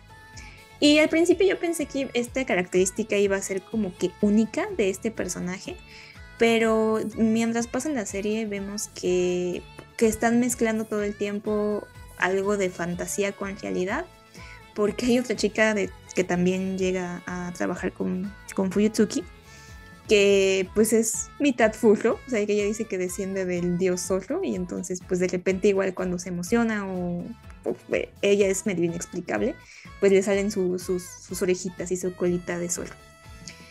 Pero bueno, eh, cuando llegan a la, a la, empresa se dan cuenta que van a trabajar juntos y que además de eso pues, son así casi casi escritorio con escritorio van a estar trabajando. Y pues empiezan a conocer. Pero ya desde el principio es como este romance y amor a primera vista, porque se ayudan. ¿no? Desde, desde la primera vez que se conocen. Entonces, Fuyutsuki, por su parte, se impresiona muchísimo con él, con ver que cada emoción que él tiene, pues le hace crear una ventisca o le hace crear algo, ¿no? Y por su parte, él piensa que ella es muy, muy amable, o sea, que no lo juzga por, de mala manera por tener estas características. Entonces, así, o sea, de verdad, de verdad, de verdad, les va a dar diabetes. o sea, no les miento cuando les digo que les va a dar diabetes, porque además el, el, el intro, el opening, es muy relajante, es muy lindo, o sea, todo en esa historia es flores. Y pasan momentos, o sea, no, el primer episodio, por ejemplo, pasan ciertos momentos que viven los dos dentro del trabajo y dentro del primer episodio pasa un mes en de que se conocen, ¿no? Y que van viendo qué es lo que les gusta, cuáles son sus intereses, este, por ejemplo, que él cuenta sus limitaciones, porque cada que algo le emociona tanto, le emociona tanto que, por ejemplo, congela cosas. Entonces dice, no, pues no puedo tocar las flores porque pues las congelo. Y esta chica dice, ¿qué puedes hacer para no congelarlas? Ah, pues le compra una pues, cosita de madera para que ponga sus florecitas y así no se mueran por el frío que él provoca. Y entonces él así como de, ay, es que eres muy genial. Y la otra también es que, ay, es que tú eres muy genial. Y yo dije, sí, los dos son geniales y me gusta mucho su historia, pero ¿a qué hora viene el Sput? y pues no, la verdad es que los recomiendo muchísimo porque mm, a pesar, o sea, dejando de lado estas características eh, fantasiosas, creo que son de esas relaciones en las que desde que de un inicio hacen como un buen clic o sea, como que se incorporan muy bien a lo que es la otra persona, pero no en el sentido de, de una dependencia extraña en el anime, así como los, los underes o algo así, sino que simplemente es el ayudar a tu compañero y recibir eso a cambio. Entonces la animación es muy bonita, se me hace que tiene colores muy pastel, como típicos del shoyo. Por eso dije al principio pensé que eso era un shoyo. O sea, es, tu serie de confort. Sí, es mi serie de confort completamente. Ah, yo creo que sí la voy a ver. Sí, me agradó, me agradó. Yo creo que sí. Sí, tienes que verla. Porque además pasan así como momentos en los que también van avanzando durante el trabajo. Y igual, extraño, porque su jefe parece, se parece a una estatua de Buda. Y todos están así como en el trabajo de, ¿y ese quién es? Ah, es el jefe y él es la reencarnación o el descendiente de que de Buda y todos no creo que no no puede ser así pero pues hasta le salen como brillitos de la estatua de Buda. Y pues siempre está ahí como que para apoyarlos no no es como un jefe malo. Y, todavía el chico dice así como de ay me encanta la vida de adulto y dije ay me gustaría poder decir eso pero no uno tiene que conformarse con su vida godín y está súper súper lindo que al chico cuando se emociona también le salen como muñequitos de nieve, puede crear muñequitos de nieve a su alrededor. Está muy linda. Y contrasta muchísimo con el shoyo, porque el shoyo es, eh, se llama um, eh, Sugar Apple Fairy Tale. Y este es un mundo medieval, que es no es un isekai ni nada, o sea, es un mundo medieval. Espera, ese también yo lo vi. ¿Sí lo viste? Eh, sí, es el que estoy viendo. Es el único que se de los que estoy viendo. Ay, perdón. Pero sí contrasta muchísimo. Porque yo dije cuando empecé Pero estoy, estoy seguro de que Lucia lo vio pensando que si era un Isekai. Y dijo, oh, rayos, no, no está camioncito Chana. No, es que no, me agradan los Isekais. Ya no muchos, la verdad. O sea, me agradan los Isekai shoyos. Pero no es que me agraden los Isekai, me agrada como que también este ambiente medio medieval, medieval eh, o esta onda de Guns and Dragons. Sí. ¿Sabes por qué yo la vi? Porque me gustan mucho las hadas. Me gustan. Ah, yo pensé que ibas a decir. Yo pensé que ibas a decir lo mismo que yo. Qué bueno que lo dijimos juntas. por el protagonista pelinegro. Ay, claro, este protagonista pelinegro está genial y me encantó su sello. O sea, su voz me gusta muchísimo. O sea, que yo nada más estaba viendo el episodio, ¿no? Porque se me llamó la atención. Y dije, ah, qué bonito. Pero todavía dudaba en secreto y ya vi, ¡pum! Protagonista, juzgando. Visto. Sí, sí, sí, sí. Ya, lo voy a seguir. O sea, un hada milenario con voz sensual, obviamente lo voy a ver. Pero, pero si quieres, cuenta tú esa. Y ahorita contrastamos con el otro. A ver, a ver, si lo cuentan, lo estoy viendo. Es que, ¿qué crees? Yo como que lo mucho porque se ven muy moe los protagonistas, ¿no? Más la chica protagonista. Pues así de, ah, lo voy a ver, no lo voy a ver, bueno. Ya, ok. Este está basado igual, como en todas, muchas que son medievales y, y se caen, en, un, en una novela ligera. Y bien, cuenta la historia de nuestra protagonista Anne, que ella es una acaba de, ser huérfana porque su mamá falleció y ella quiere seguir y cumplir el sueño de su mamá y ser como ella. Que ella era como, ah, es que tienen este nombre, digamos que es como una repostera porque hace dulces, pero tiene una cualidad muy especial. Los dulces que hace son una técnica como que generacional o familiar, que es que ellos pueden hacer y han sido heredados con el conocimiento para hacer el azúcar este, de plata.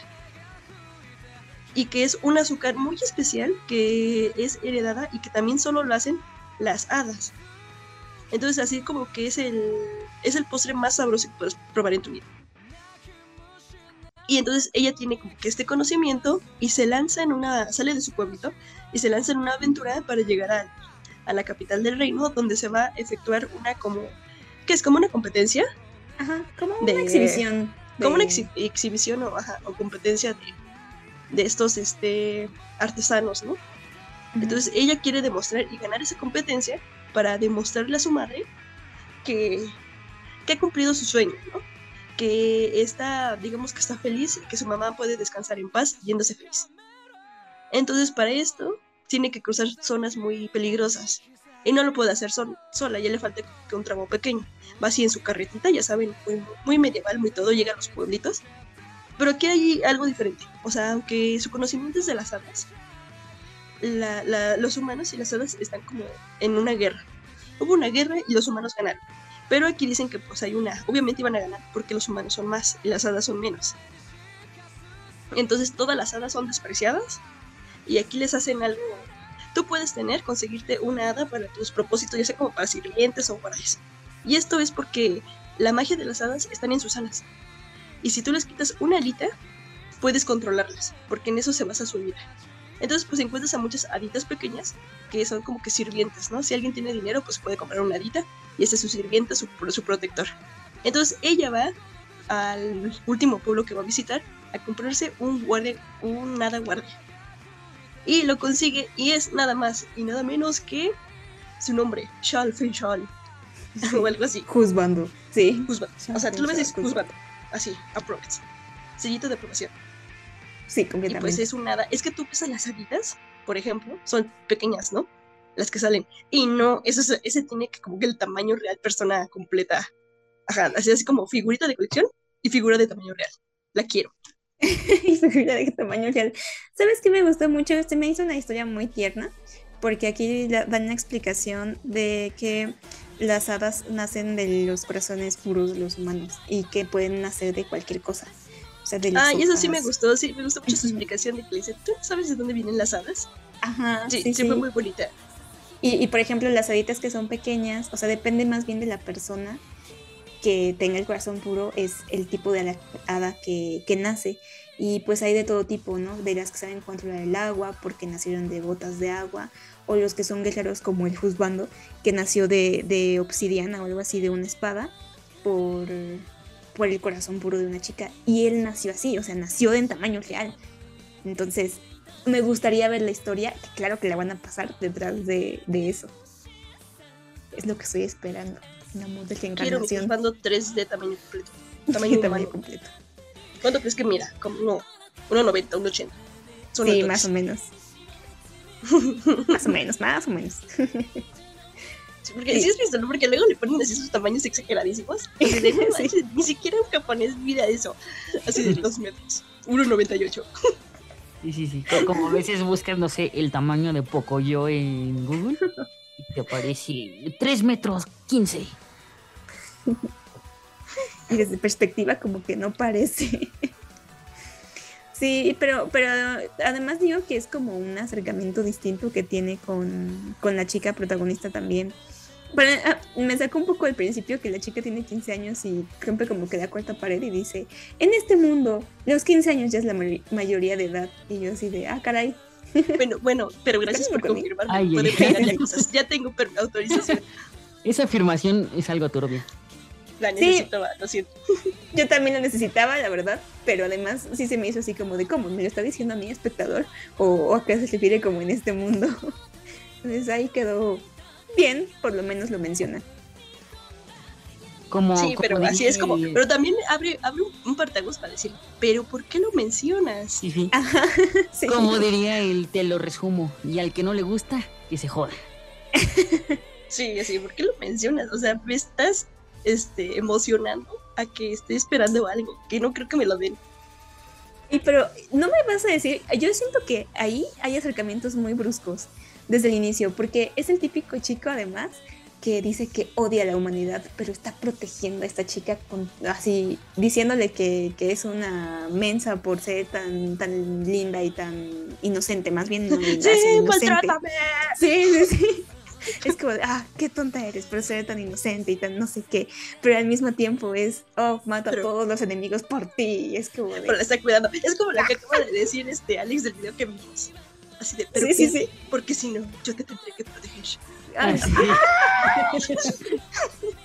es que ese es el problema. O sea, es, es niña chiquita que va, pero con su guardia juzgando que la va a proteger en un camino lleno de adversidades y demonios y monstruos que le quieren hacer daño. Y él no lo va a permitir porque, extra, huele a azúcar plata. Yo la vi venir, dije, esto huele a amor milenario porque también hubo un flashback donde él recuerda a alguien. Entonces dije, a mí se me hace que de la humanidad por algo muy en específico. Quiero mi amor milenario.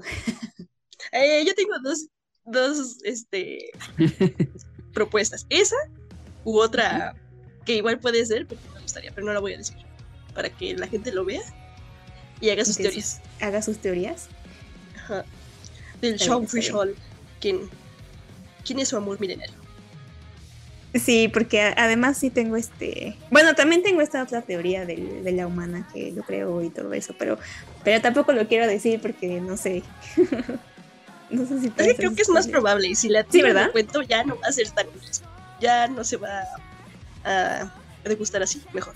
Sí, sí, está bien, está bien. No lo digamos, no lo digamos entonces. Pero sí, la verdad es que me está gustando. Por eso sí, obviamente. Mírenla, ya se, ya se falta un show Un show bonito. Y, también va a salir el rival con ¡Ah! Blanco. Oye, este yo lo veo, según, miren, no he leído la novela pero luego como los, los openings, los, los traen spoilers, creo que veo esto que pinta para un harem. Sí, ay, desde el principio con el Jonas o como se llamaba ese tipo que le decía, hay que hacer conmigo. sí, pero como que este pegado puede ser como que el tercero Discordia que no pinta ni nace nada. No, pero es, es el que no pinta y no hace nada, pero ahorita va a llegar el juzgando rival con peli blanco que va a llegar a alterar a todo el mundo, sobre todo al juzgando. que va a poner no, sobre todo a tus hormonas. Mire, sí, ah, es que obviamente.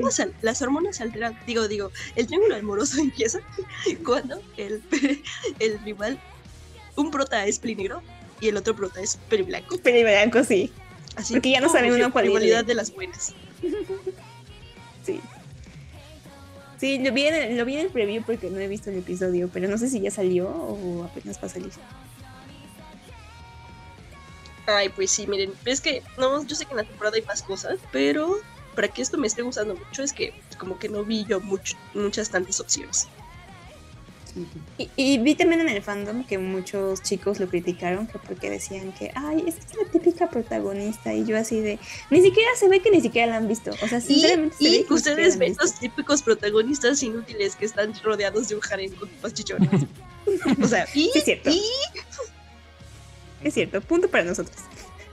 Aparte, recuerden que este es un podcast de, de señoras ya con plantitas y esas cosas, a las que les gusta el escapismo de, Sí. De, de Arem.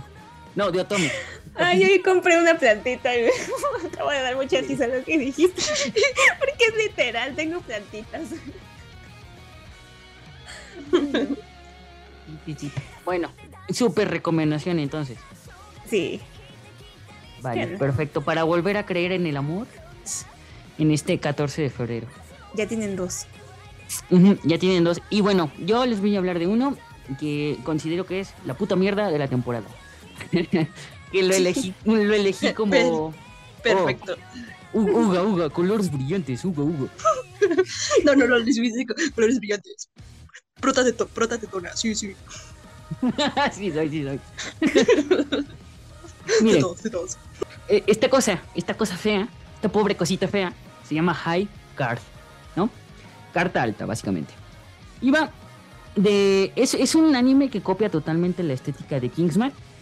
Así, literal, un servicio secreto a las órdenes de un rey. Que, que, que la fachada son como de vendedores de autos, pero pues todos van muy trajeados, muy elegantes aquí, eh, bien desastre, ¿no? Eh, y, y- y la vuelta de tuerca de esto es que pelean con, con naipes, con cartas de la baraja inglesa, ¿no? Y según el, el naipe que tú tengas, es como el nivel de poder que tú adquieres y la habilidad que tú adquieres, ¿no? O sea, no sé, si tienes el, el as de espadas, pues entonces, yo qué sé, em, tienes, no sé, sables láser del trasero. Si tienes el 3 de tréboles, eh, por ejemplo, el protagonista creo que es el 2 de espadas o algo así, y tiene una pistola cuyas balas no se pueden detener, ¿no? Que, que como que cruzan cualquier cosa. Em, bueno, el punto de todo esto es que es obvi- obviamente un anime súper genérico. Otra vez es este tipo de organización que busca capturar todas las cartas para tener todo el mazo eh, completo, porque pues como se repartieron alrededor de todo este reino de magia y fantasía, eh, um, pues hay personas que los usan para cometer crímenes, ¿no? Y, y estos son como los encargados de, la seguridad privada, pero están como al margen de la ley, ¿no? O sea, está la policía y están estos tipos, los llamaré Kingsman porque ni siquiera me interesé en aprenderme el nombre de estos güeyes. Eh, creo que se llaman High Card, de hecho, como se llama el anime, pero bueno. Eh, ellos están al, al margen de la ley y, y, y están como, ya saben, como el protagonista, es que el protagonista parece neta que, que lo escribí yo de 17 años entrando a un fanfic colectivo. Donde O sea- Haji, Haji Styles era el protagonista de todas las Casi, historias casi, de casi, casi. Casi, casi, porque es, es el típico huérfano que, que sabe toquea- tocar perfectamente el piano, que es muy sarcástico, que, que- que es un carterista así súper habilidoso, que en sus tardes libres disfrute de tomar agua mineral y encima de todo esto tiene amnesia. Hazme Ah, el vaya. lejísimo favor, tiene amnesia. y luego está obviamente el otro personaje que es como su mentor, tipo así em, de estos Kakashi o todos estos personajes del maestro buena onda, digamos, que también es mujeriego. Y está el- la otra personaje femenina que su característica es pues, no sé, eh, tener útero, no sé. Em, no sé, o sea, es, justo estos animes de escoge a tu juzgando favorito según el color para que los cole y coleccionalos todos. Porque en realidad, para empezar, la trama es episódica, lo que a mí ya me, ah, ya me empieza a oler a rancio. Pero segundo, em, no tiene. mm, para mí, los personajes no tienen algo que los haga atractivos más, de ser, más allá de ser el arquetipo de, del protagonista tonto pero de buen corazón. Del, de los subordinados, que uno es el serio, otro es el mujeriego, em, otro es el, el- ricachón, eh, frío indiferente. Eh, los arquetipos están bien cuando se usan para contar otro tipo de historia, ¿no? Algo que me interesara. A lo mejor los personajes son exactamente lo mismo de cualquier anime genérico de temporada, pero me están contando eh, un, un mundo que me interesa, que es original. No, lo más original que encuentro en este, en este anime es un poder que además es ilógico, un naipe que te ayuda a transformar el dinero que tú tengas en, en- en equivalente. Por ejemplo, si tú tienes un maletín de 8 millones de dólares, automáticamente eso lo puedes eh, convertir en una bazooka que cuesta 8 millones de dólares. Y ya está. Si tú eres un pobretón, ese, o sea, si soy yo, los 5 pesos en mi bolsa se convierten en unos chicharrones de la esquina con salsa valentina. Y ya. ¿No? Eso es, lo más original, que el poder más original que encontré en todo esto. Los demás son típicos poderes de el poder de resurrección, el que controla el fuego, el que no sé, el que tiene super fuerza. Y ya, nada, nada tiene demasiado mm, originalidad en este anime. Ni la trama, ni los personajes, ni los poderes. Y para acabarla, las peleas son, son cutres, aburridas. Y, eh, el cuarto episodio, porque ya voy en el cuarto episodio, no sé por qué me hago esto, seguro me odio. me sigue pareciendo la misma mamada. O sea, sigue aumentando eh, personajes en el cast, sigue poniendo personajes en el cast, pero ninguno me parece lo suficientemente atractivo para quedarme a verlo. Y si ya después de esto empiezan con una, con una trama que unifica todos los episodios, porque estoy viendo que estos cuatro episodios han sido una tormenta de datos horrenda. O sea, es lo que a mí no me gusta de estos animes, que el primero sí es de introducción em, y con mucha acción y muchas peleas y bla, bla, bla, para que te quedes, ¿no? Pero el segundo es puro infodumping. O sea, el segundo es sentarte, bueno, sentar al protagonista en una sala a explicarle cada pequeño detalle del mundo. O sea, no, no lo vas descubriendo junto con él, no. Em, el, al señor este, estos agentes de... Porque, bueno, es un huérfano que por cuestiones del destino se ve, involucrada, eh, se ve involucrado en la guerra de naipes. Lo salvan los de High Card. Y el segundo episodio, acto seguido, lo sientan en una sala y un señor mm, se, se, pone a explicarle todo, todo lo que se supone que es una organización secreta de alto rango y al final hasta el güey lo dice como, ajá, ¿y por qué me cuentas todo esto? Ah, es que te vamos a unir a esta organización secreta. Ok, hacía falta primero aclarar eso en lugar de darle la clase de high card durante 15 pinches minutos. Y además es que te explica, ya te lo da todo diluido. O sea, desde quiénes son los enemigos, cuántas cartas existen, hasta, hasta me pusieron un maldito mapa del mundo.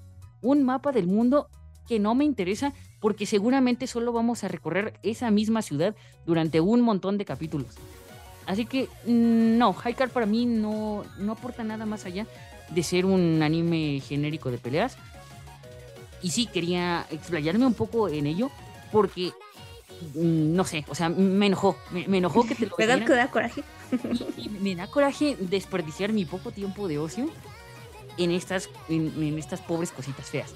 Así que es la primera desrecomendación de la temporada. Mm, ¿Pero qué me dices de Nier Automata? Nier Automata em, es justo lo contrario. Es justísimo lo contrario. Porque eh, cuando Card te, escupe todo a la cara, todo su mundo y todas sus reglas y, solo estamos aquí para darnos de putazos. Nier Automata es, es exactamente lo contrario. A veces incluso se hace un poquito difícil de ver porque la información de este mundo posapocalíptico, posapocalíptico perdón, te lo va dando a cuentagotas. A ver, Nier Automata, que está, em, que está basado en el videojuego de Square Enix y Platinum Games, que va acerca de un mundo donde la humanidad se vio forzada a, aislarse en la luna porque los robots, robots malignos lo están controlando todo, ¿no? No, perdón, primero hubo una invasión alienígena que mandó a robots malignos para, para exterminar a la humanidad, ¿no? Y la humanidad creó a sus propios androides buenos, por así decirlo, los protectores de la humanidad. Y entonces estos androides bajan a la Tierra de vez en cuando a reunir información, ¿no? Para cuando puedan vencer a las máquinas, a los androides. Entonces, em, en este mundo tenemos algunos protagonistas, em, dos, de hecho, protagonistas, y ellos van a ser el vehículo por el que descubramos por qué se extinguió la humanidad cómo es que la humanidad, la resistencia que sigue viviendo en el planeta lo hace y también cómo es que estas máquinas que los extraterrestres dejaron de alguna forma u otra empiezan a evolucionar. O sea, también son formas de vida que empiezan a aprender y crecer. Em, ¿A algunos no les gustó el CGI? ¿Es, lo que más he visto que la gente se queja? ¿En serio? A mí me gustó. Sí, a mí sí yo también lo veo bueno, el CGI. O sea, no, no me no me parece tan malo, ¿no? Y, el poco, y, es que además tampoco es tanto, porque las escenas de acción no han sido tantísimas. Pero bueno. Bueno, en el primer episodio sí se me hizo de bastante acción. O sea, en el primer episodio a mí me sacó un poquito de, pues de todo, porque yo hablo desde mi ignorancia, nunca he jugado el juego. Y ahorita que lo mencionas, pues no sabía bien de qué se trataba. O sea, podía intuirlo por cómo iba el video. Dije, ah, ok, pues apocalipsis, no hay gente. En algún lado deben de estar, porque si no, ¿quién hizo las máquinas? sea, como que iba intuyendo así algunas cosas, pero yo así como que lo vi desde mi cero ignorancia, completamente no lo he jugado. Pero se me hizo muy bueno. Incluso ese episodio se me hizo hasta emotivo sin, o sea, me generó emociones sin saber precisamente todo el fondo que, tenía detrás.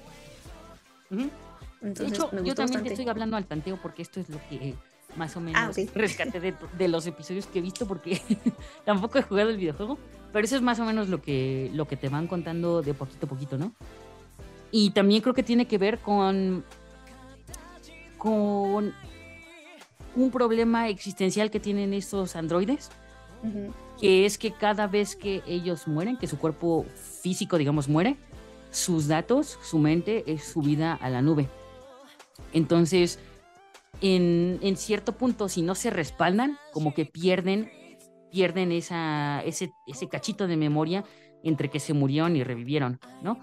Entonces, em, estos dos se conocen, estos dos protagonistas, un, un androide y un androide, chico chica, Em, se conocen, pelean juntos, al final del capítulo mueren, por así decirlo, y sus datos, pero antes de morir sus datos son subidos a la nube. Pero el chico no logra respaldar lo último, último, último que vivió, o sea que no, a ella no la conoce, ¿no? Em, y entonces me queda la sensación de que ella se empieza a plantear em, qué es el, qué es la conciencia. O sea, es solo un conjunto de, es un conjunto de memorias es qué, qué es la conciencia. Entonces, también creo que va a ir por ahí de un tipo existencialista al estilo de Isaac Asimov, ¿no? Así de... Ghost, o Ghost in the Shell. O Ghost in the Shell, ajá, de los androides tienen sentimientos porque tienen recuerdos. Los humanos solo somos un conjunto de recuerdos. Los recuerdos forman nuestra alma o qué se supone que es, que, que es el alma de un ser vivo. ¿Qué nos diferencia de las máquinas pensantes, no? Creo que más o menos por ahí van los tiros. Pero decir que mm, van a tener un poco rota el corazón porque a partir del tercer episodio mm, hay un hiatus indefinido por COVID. Nada más dijeron eso. O sea que los próximos episodios, quién sabe cuándo vayan a salir, lo interrumpieron por COVID. Entonces... Sí, fue muy triste porque además e-, era muy esperado. y, y, y pues sí, va muy bien, la verdad es que sí, estaba como que la expectativa de, de saber más sobre la historia y ahora está en pausa. Qué triste. Pero sí, también es recomendación por si tienen tiempo. De, hecho, unos de los que estaban salvando, un anime del que estaba salvando la temporada, que nos ha caído. Por cierto, la voz de la chica es la de mi casa, porque suena igualita. No lo sé, tal vez. porque es que no, no, no, lo busqué, ya no lo busqué, pero cuando lo escuché dije, ah, suena al Tatakae. de tanto escuchar el Eren. Ay, que por cierto, paréntesis, también no hemos tomado en cuenta que hay unas series que no dejaron de estar en emisión desde otoño, como la de Fumetsu, la de To Your Eternity, sigue todavía en emisión. ¿Ah, ¿sí? por el capítulo 16. Ah, no sabía. Porque van a ser 20 episodios. Ajá, 20 episodios. ¿Y la sigues viendo? No, no, me quedé como, me quedé por, como por ahí del 12, me quedé terminando el primer arco, es que está muy sad. y me hace falta ver bien este lo demás. Por eso no lo he mencionado. Y Boku no Hero tampoco terminó. Ah, sí, tú sí, tú, tú sí eres la que ves tus niñitos superhéroes. Sí, mis niños superhéroes que ya se debieron tristes y oscuros. la verdad es que me gustó mucho este el desarrollo de personajes de este mangaka. O sea, la verdad es que si, si este mangaka se ve que ha aprendido de los shonen que han fracasado con sus huecos argumentales. Porque siento que él sí tenía planteado en qué iba a terminar su historia y en qué va a terminar su historia, porque además este año termina. Entonces, su manga hizo, tiene otro manga que es como una precuela de, de esta historia que se llama Vigilantes. Y tiene muy, muy, muy buenas críticas de todas partes, o sea, tanto de Japón como aquí en, en América Latina. También tiene muy buenas críticas. Hoy, por ser un, autor de Shonen que aprendió de sus errores. Sí, sí, la verdad es que creo que sí le hace honor y justicia a los a los shonen. Pero me, me, estás diciendo que no va a acabar en, en hijos de los protagonistas? no creo. No creo. Y además. Que ¿No va a acabar en, en los hijos de la chica rana? mm, esos pueden ser doujinshis. no lo dudo que va a haber. Pero sí, sí, sí me dan ganas de leer el otro, el que es Vigilantes, porque además se, ahí se, se determina cómo se constituye el mundo de superhéroes, porque no existía. Todo era como muy clandestino, así. La verdad, a lo mejor cuando, cuando termina esta lo, lo animan, supongo. Sí, yo espero que sí, porque además el manga se supone que termina este año. Entonces, ah, ya lo dije, ¿verdad? Entonces se supone que ya la, la última temporada, pues debe ser la siguiente, porque ya van a alcanzarlo. Si animaron la segunda obra del, del autor ese de Fairy Tail, que literal es la misma mamada, pero en el espacio. O sea, están los personajes calcados, por favor. O sea, no me malentiendan, a mí me gustó mucho Fairy Tail, pero yo sabía lo que estaba viendo, ¿no? Como cuando te comes una hamburguesa de McDonald's, la disfrutas que te cagas, pero tú sabes lo que estás comiendo. Sí, pasa de aplicar la que hago yo de. Yo tomaré, pero me molesta muchísimo. Me ofende muchísimo. A mí yo, mamador, le ofende muchísimo. Sí, sí, Bueno, yo, yo ya voy a terminar rapidito con Hikari, Hikari No, que así como el cazador del fuego, ¿no? Hunter of Fire me gusta mucho, me gusta mucho esta serie. ¿Por qué? Em, va de un futuro en que la humanidad ha perdido la capacidad de usar el fuego porque por alguna razón sus cuerpos se han vuelto automáticamente flamables. O sea, si cualquiera entra en contacto con la mínima chispa de fuego, ¡boom! Em, se incendia, ¿no? Entonces, eh, dado que ya no pueden usar el fuego natural, acuden a otra cosa que es el fuego de los demonios que lo obtienen de literal matar a unas bestias que están en, los bosques y de ellos se encargan unos cazadores especializados, ¿no? Entonces, eh, las ciudades viven como apartaditas en los bosques, en donde se pueden proteger de estas bestias y de donde se pueden proteger del fuego. Y como en todo este, eh, estos mundos eh, medio feudales, hay una capital, ¿no? Y esa capital está gobernada por un clan que los llaman las deidades, ¿no? Las deidades que manejan los elementos como la madera, el agua, la tierra, esas cosas. Entonces, nuestra protagonista se ve involucrada en, una trama eh, palaciega, así política, muy densa, porque cuando está en el bosque, al protegerla, eh, un cazador muere, al protegerla de una de las bestias, y le deja a su perro, su perro cazador, y como bueno, sus pertenencias, ¿no? Se las deja a esta niña. Entonces su familia, la de la niña, le dice que por tradición, dado que el cazador murió al protegerla, ella está obligada a ir a la capital a entregarle sus cosas a la familia del cazador, ¿no? Entonces, la, niña de unos 12, 13 años tiene que salir de su aldea, que, nunca había estado afuera, y, e ir a la capital a, encontrar a la familia del cazador. Por otra parte, vemos al hijo del cazador, que es, un chico al que también se le ha muerto la madre, no lo sabe, pero ahora también se le ha muerto el padre. Eh, vive con una hermana que tiene una enfermedad perpetua y estos dos son acogidos por un señor muy acaudalado de la, de la ciudad, de, de, la capital, que era amigo de su papá, amigo del cazador.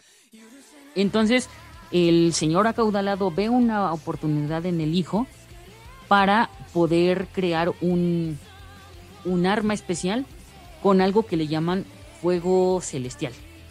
Está el fuego de las bestias, que es el normalito y el corriente, el que todo el mundo usa para, pues, para vivir, para cocinar, para bañarse, para todo.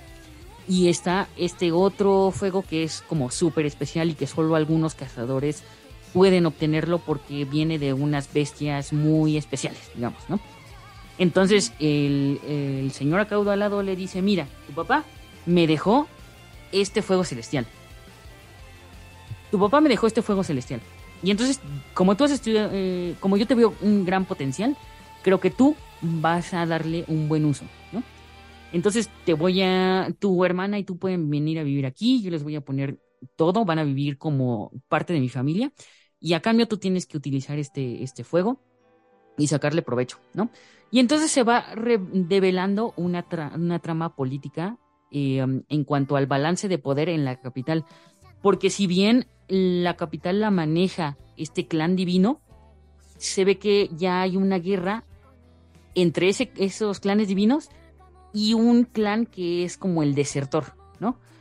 Y que, que, le llaman las arañas, ¿no? Es, son como los rebeldes. Y que las arañas ya están empezando como a hacer sus movimientos para intentar apoderarse del, del reino, ¿no? Y entre medio pues quedan las personas de a pie. Entre eh, eh, este millonario, él dice, no, no, no vamos a esperar a que la guerra entre estos dos clanes nos extermine tenemos que hacer algo y por eso yo te voy a dar el, fuego celestial para que tú, eh, digamos, defiendas a, los civiles, ¿no? Por así decirlo. y la niña, mientras tanto, supongo que en algún punto de la historia se van a encontrar, em, su aventura consiste en que se sube a, un, a, unos trenes que viajan de poblado en poblado, porque, claro, o sea, el, bosque es muy, muy peligroso porque está lleno de estas, de estas bestias como de fuego. Entonces, la única forma de viajar entre poblados y hacia la capital es a bordo de una especie de como de trenes pequeñitos, ¿no? Y, la niña se va a unir a, a, otras niñas de otras aldeas que son enviadas como esposas, ¿no? Por diferentes situaciones se casan entre, entre chicas de aldeas. Una que porque mm, su aldea está cayendo en desgracia y, entonces em, hay que hacer como una alianza matrimonial para que ese yuyu se vaya, ¿no? De la aldea. y, y, así, ¿no? Y entonces conoce a estas niñas que han quedado de alguna forma rezagadas, ¿no? Bueno, total. Mm, mucho texto. La cosa es que mm, primero me gusta mucho la ambientación de, de, de este anime me gusta mucho el lore de este anime porque de por sí a mí me gustan estas historias eh, tipo como retrofuturistas, que son como eh, muchos años, cientos de años o miles de años en el futuro de la humanidad, pero que han vuelto a esquemas que ya conocíamos. En este caso es como un como Japón feudal, más o menos.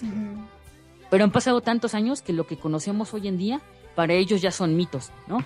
Así de, ah, dicen que los antiguos humanos usaban el fuego y podían volar y tenían máquinas que hacían esto y aquello, ¿no? me recuerda un poco al videojuego este de Horizon, ¿no? Que ah, la humanidad em, como que involucionó otra vez a tribus y lo que queda de nosotros, de nuestra civilización, son meros vestigios que las personas interpretan como cualquier otra cosa, ¿no? O sea, como que en, Horizon, Horizon, Horizon encontrabas, no sé, un, un botón y lo llamaban, ah, esto, esto los antiguos humanos lo usaban como, como ojos del, del dios del cielo o algo así, ¿no? Entonces, em, por ese lado me gusta. Luego también me gusta mucho la animación. El estilo me recuerda a otra de la temporada pasada, que una histórica, que la verdad no terminé de ver porque soy tanto, pero Ay, no me acuerdo cómo se llama. Era de esta niñita que con un ojo veía el futuro. No me acuerdo cómo se llama, pero. ah, sí, la que yo vi. Ajá. Este. Ah, se me fue el nombre. Eran los cuentos de. Eh, Kei Monogatari. Ah, sí, exacto. Pues me recuerda mucho a ese estilo de animación. Incluso la forma de contar la historia me recuerda bastante a eso. Mm, hay ¿Cómo dijiste que se llamaba este, este, anime? Ese es el cazador del, del fuego, ¿no? Eh, no. Fire. Yo lo tenía en mi lista y se me olvidó por completo hasta ahorita que lo mencionaste. Está muy chida. A mí me está gustando muchísimo. Y tenía otra cosa por decir. Ah, sí. Hay algunas decisiones estéticas que yo no comprendo muy bien. Que es, en algunas partes de los episodios, la animación se convierte como en pinturas como en fragmentos estáticos, pero no es no son partes super no siempre son partes importantes. O sea, a veces es un en mitad de un diálogo random que se convierten en, en pinturas. No sé muy bien por qué. No sé si fue para abaratar costos o, de verdad están diciendo algo importante que no me entero, pero no sé, eso, eso sí está muy raro. No sé si me gusta, no sé si no sé si no me gusta, simplemente es raro. Y en general la trama está muy bonita, me gusta mucho. Los personajes son muy carismáticos y es de estos cuentitos que seguro te van a hacer llorar, seguro van a estar sad.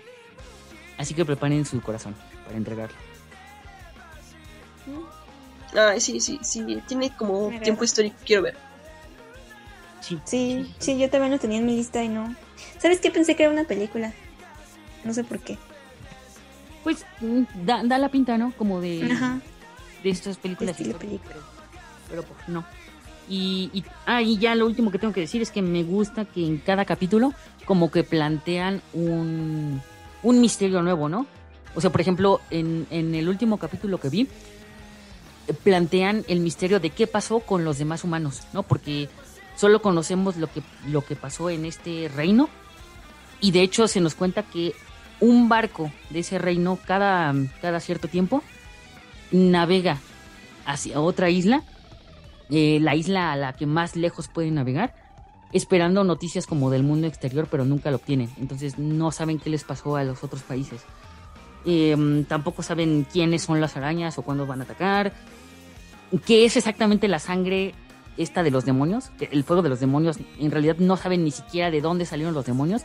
Eh, nada más como especulan que eran los animales antiguos, los que nosotros conocemos, que fueron bañados por una especie como de maldición o de magia o algo así y se convirtieron en estas bestias de fuego y ya, ¿no? Pero mm, yo espero que, además de plantear estas, estas preguntas que son interesantes para el, para el canon, eh, poquito a poquito las vayan desvelando conforme el, el, chico este descubra los misterios del fuego celestial investigando así en la, en la biblioteca central, porque ya saben, biblioteca central, libros prohibidos y esas cosas, misterios de la antigüedad.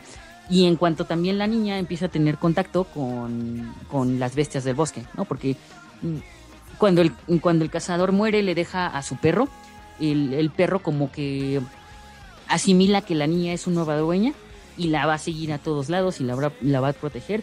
Y se ve que es de estas niñas que se ponen en peligro a la mínima provocación porque quieren ayudar a todo el mundo. Entonces, sí, súper recomendación de esta temporada y ya es la última que vi. Entonces ya pues, se ve bastante bien, la verdad es que va a contrastar mucho con lo que voy a decir ahorita. ¿Así? ¿Ah, Lo hubieras dicho. Bueno. Bueno, una de cal y una de arena. Pues sí, sí. Una sí, de la verdad es que siento que sí hay variedad en esta temporada. Yo pensé que no había, porque vi como que mucho genérico en la lista de lo que iba a ver y dije, ay, nada, como que ni se antoja, pero nada.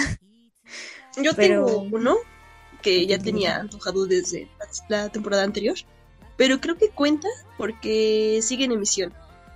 O sea, son de esos de largos que de seguro van a durar veintitantos episodios más. ¿Cuál? A ver, les digo la que la verdad si no lo hubiera visto, ahí hablaría muy mal de mí y de mi gran amor por este tipo de historias. Que os les voy a decir la premisa, que a lo mejor ya ubican o no ubican.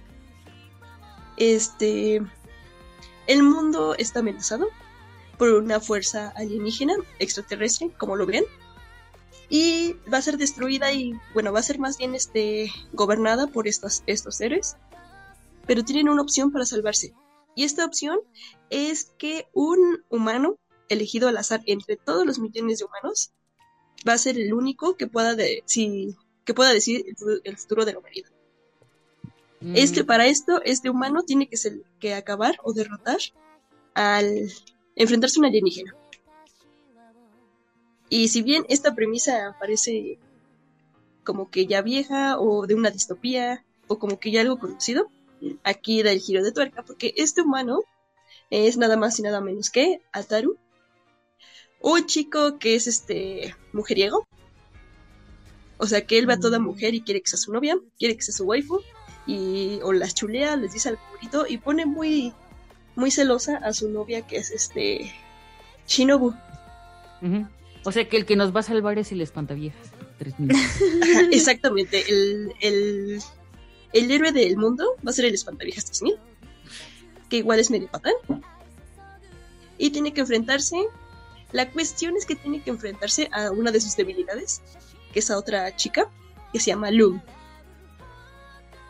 Y ella es una sexy alienígena, de cabello azul.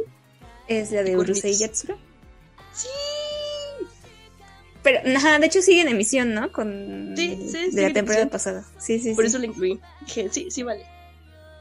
Sí, sí, sí, vale. De hecho, yo le estaba, estaba mencionando segundas temporadas y metí To Your Eternity y mis héroes.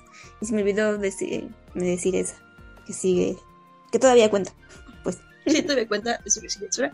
Y tengo que hablarles de esta serie porque, o sea, vieron la premisa, pero pues es totalmente una comedia. O sea, es una premisa muy interesante. Podrían decir lo que quisieran, ¿no? Pero aquí el giro de Rumiko Takahashi es que siempre hace, que por cierto es mi autora de mangas favorita, y por eso lo tenía que ver. Si no, si me la perdía, sí iba como que a negar todo lo que había dicho antes de, de mis gustos y mis mangakas favoritos. Y es que aquí esta competencia tiene que ser la Ataru, tiene que agarrarle los cuernos. Y primero, pues le cuesta mucho trabajo. Ah, para hacer esto tiene 10 días. O sea, si en 10 días no le agarran los cuernos, la humanidad ya valió. Entonces, como que todo el mundo se hace aquí el reality show de que lo andan siguiendo, porque en cualquier momento tiene que, este. A esto solo es en el día, ¿eh? porque cuentan los días. O sea, desde que inicia el día hasta que el día termina. Y la- lo siguen porque trata de agarrarle y agarrarle los cuernos, pero pues ella no puede, porque en primera, vuela. Y en segunda, tiene el poder de electrocutarlo. Entonces, justo ya, cuando está a punto de terminar el día, la engaña de una forma igual muy, muy de, de este tipo de comedia. Es que le, por alguna razón le agarra el sostén. Entonces ella, para que no le vean, pues se tapa y quiere re- que regrese sostén. Entonces, como no lo puede agarrar, ya no lo puede electrocutar. Y en una maniobra que hace Ataru, logra agarrarle los cuernos. Y ya, en el último día, la humanidad se salvó por el héroe que es Ataru, Ataru que es el espantaviejas 3000. Pero aquí la razón es que la esperanza o más bien la, la fuerza que le dio para lograr esto es que su novia Shinobu le dijo, si lo haces me caso contigo. Y pues él lo hace, pero anduvo gritando tanta, tanto tiempo, este, ay, que grita boda o cásate, algo así. Que pues como que Lum dice, ¿por qué me está gritando todo eso? Y ya cuando termina de hacer eso, enfrente de todo el mundo, entre las cámaras, ella le dice, está bien, me voy a casar contigo. Entonces el papá alienígena le dice, así de plano le dice, ah, muy, muy bien, está bien, este, ganaste, te mereces casarte con mi hija, estoy muy orgulloso. Y llora por su hija de, ah, por fin te vas de, eh, así como haces otro paso y todo eso. Entonces mundialmente ya está casado con Lum.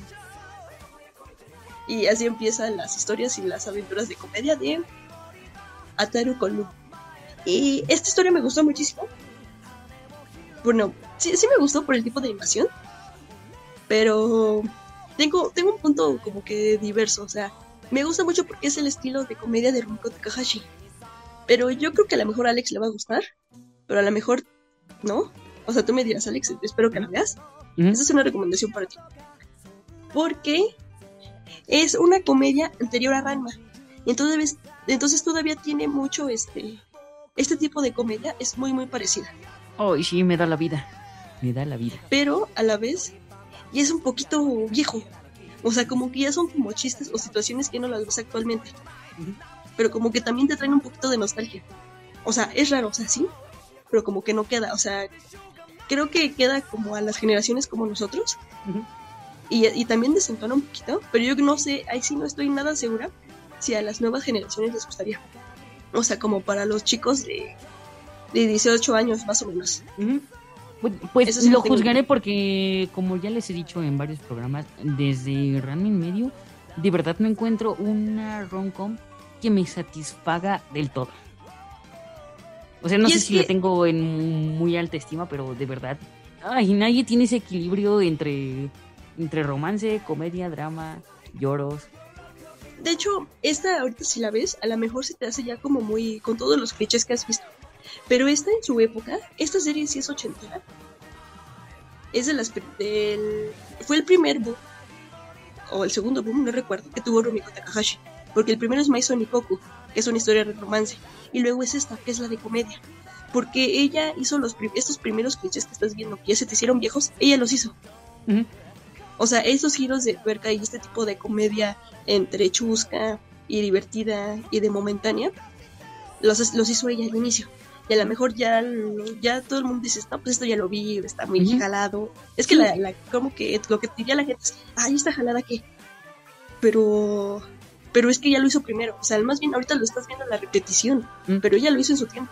Sí, me, me recuerda, por ejemplo, a la película esta de, de Valerian y los mil planetas o mil mundos, Ah, sí. que, que es el cómic francés en el que se inspiró Star Wars y muchas otras películas de ciencia ficción. O sea, en la película ves una escena casi calcada de cuando atrapan a la princesa Leia, ¿no? Y, y- y la ponen así en ropa interior y tal. Em, y la gente salía diciendo así como, ay, eso ya lo vimos en Star Wars, qué descarados. Pero no, en realidad es el George Lucas el, Se que se lo fusiló. Sí. y, y esta adaptación pues llegó muy tarde, ¿no? 15 años Este- tarde. Ándale.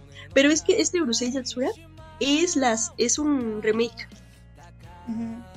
Porque sí, la primera, la prim- el anime y el manga fueron de los de los ochentas. Y este es un remake. Y, y la adaptación la ves bien, o sea, de, del- del manga. Ay, ahí sí se las sí les debo, porque está en mi manga de eternos pendientes. Ah, ya. ok. Sí, es Ajá, que el dibujo es bonito, es como, como Ranma. yo he visto que muchos muchos chicos otakus lo están viendo. O sea, sí lo he visto en el fandom, pero más de, de hombres. Casi de mujeres no he Sí. escuchado que la mencionen. Y es que pues hasta ahorita que Rumiko Takahashi hace, hace shonens. Ajá. Sí, sí, o sea, sí, sí he visto buena recepción de la serie. Esta es una comedia, una com- de las primeras comedias para vatos. Así de Ujú. plano. Sí, se nota. tiene, ajá, tiene la chica linda, tiene el tipo tonto. Tiene, van a salir obviamente más chicas lindas, van a salir obviamente más tiempos, así ocasiones, eh, chistes recurrentes, por ejemplo el de quitar los sostenes o robarse la ropa interior, viejitos extraños. que, robas- que roban pansus. No sé qué haga el viejito extraño aquí, pero ya es un viejito muy extraño que está en todas sus historias. Este, pero yo creo que sí está bien, pues fiel, porque ¿qué crees? Aparte de que el, el trazo es más parecido a, a Ranma, o sea, ese, trazo está hecho por trazo original. El trazo está- es más parecido a Ranma que, por ejemplo, a Inuyasha o a Rimi. Ujú. Sí, de hecho, como la chica se caras me hace redonditas. como. um, se me figura más a, a Shampoo que a. Ajá, al- ándale. Ándale, ándale. Y tiene así como que los trazos redonditos, los trazos viejitos, se parece por ejemplo más a Ranma. Tiene una iluminación, un, col- un color muy bonito. Es que está preciosa, por ejemplo, o sea, ahí eh, pones la diferencia, ¿no? De Junjito a esta. Se mueve así, la- la- el movimiento es muy bonito. No hay como que escenas deformes. Así, y aquí una diferencia, por ejemplo, porque se ve totalmente desde el opening, que es como que un, un homenaje muy bonito. Creo que esta serie es como que el homenaje de Urusei Yatsura, que es una, una historia muy, muy nostálgica, muy popular en Japón. Porque aparte, este, desde el opening ves como escenas del manga. Y, en- y de hecho, así como que en las escenas están las, este, te ponen como que trazos del manga, ¿no? Pero te los ponen bonitos, o sea, como si fuera un manga, ves que está como que la escena grande y luego como que se ponen una más chiquita.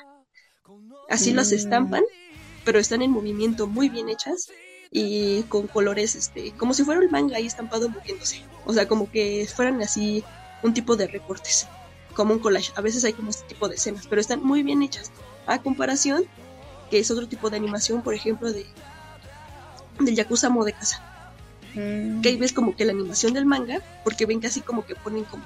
Es más bien como si vieras un webtoon en movimiento. Ponen como que escenas así como que cambian de momento. O no muy móviles. Porque dicen, es que es como el manga. No, pero aquí sí ves el, el manga en el anime.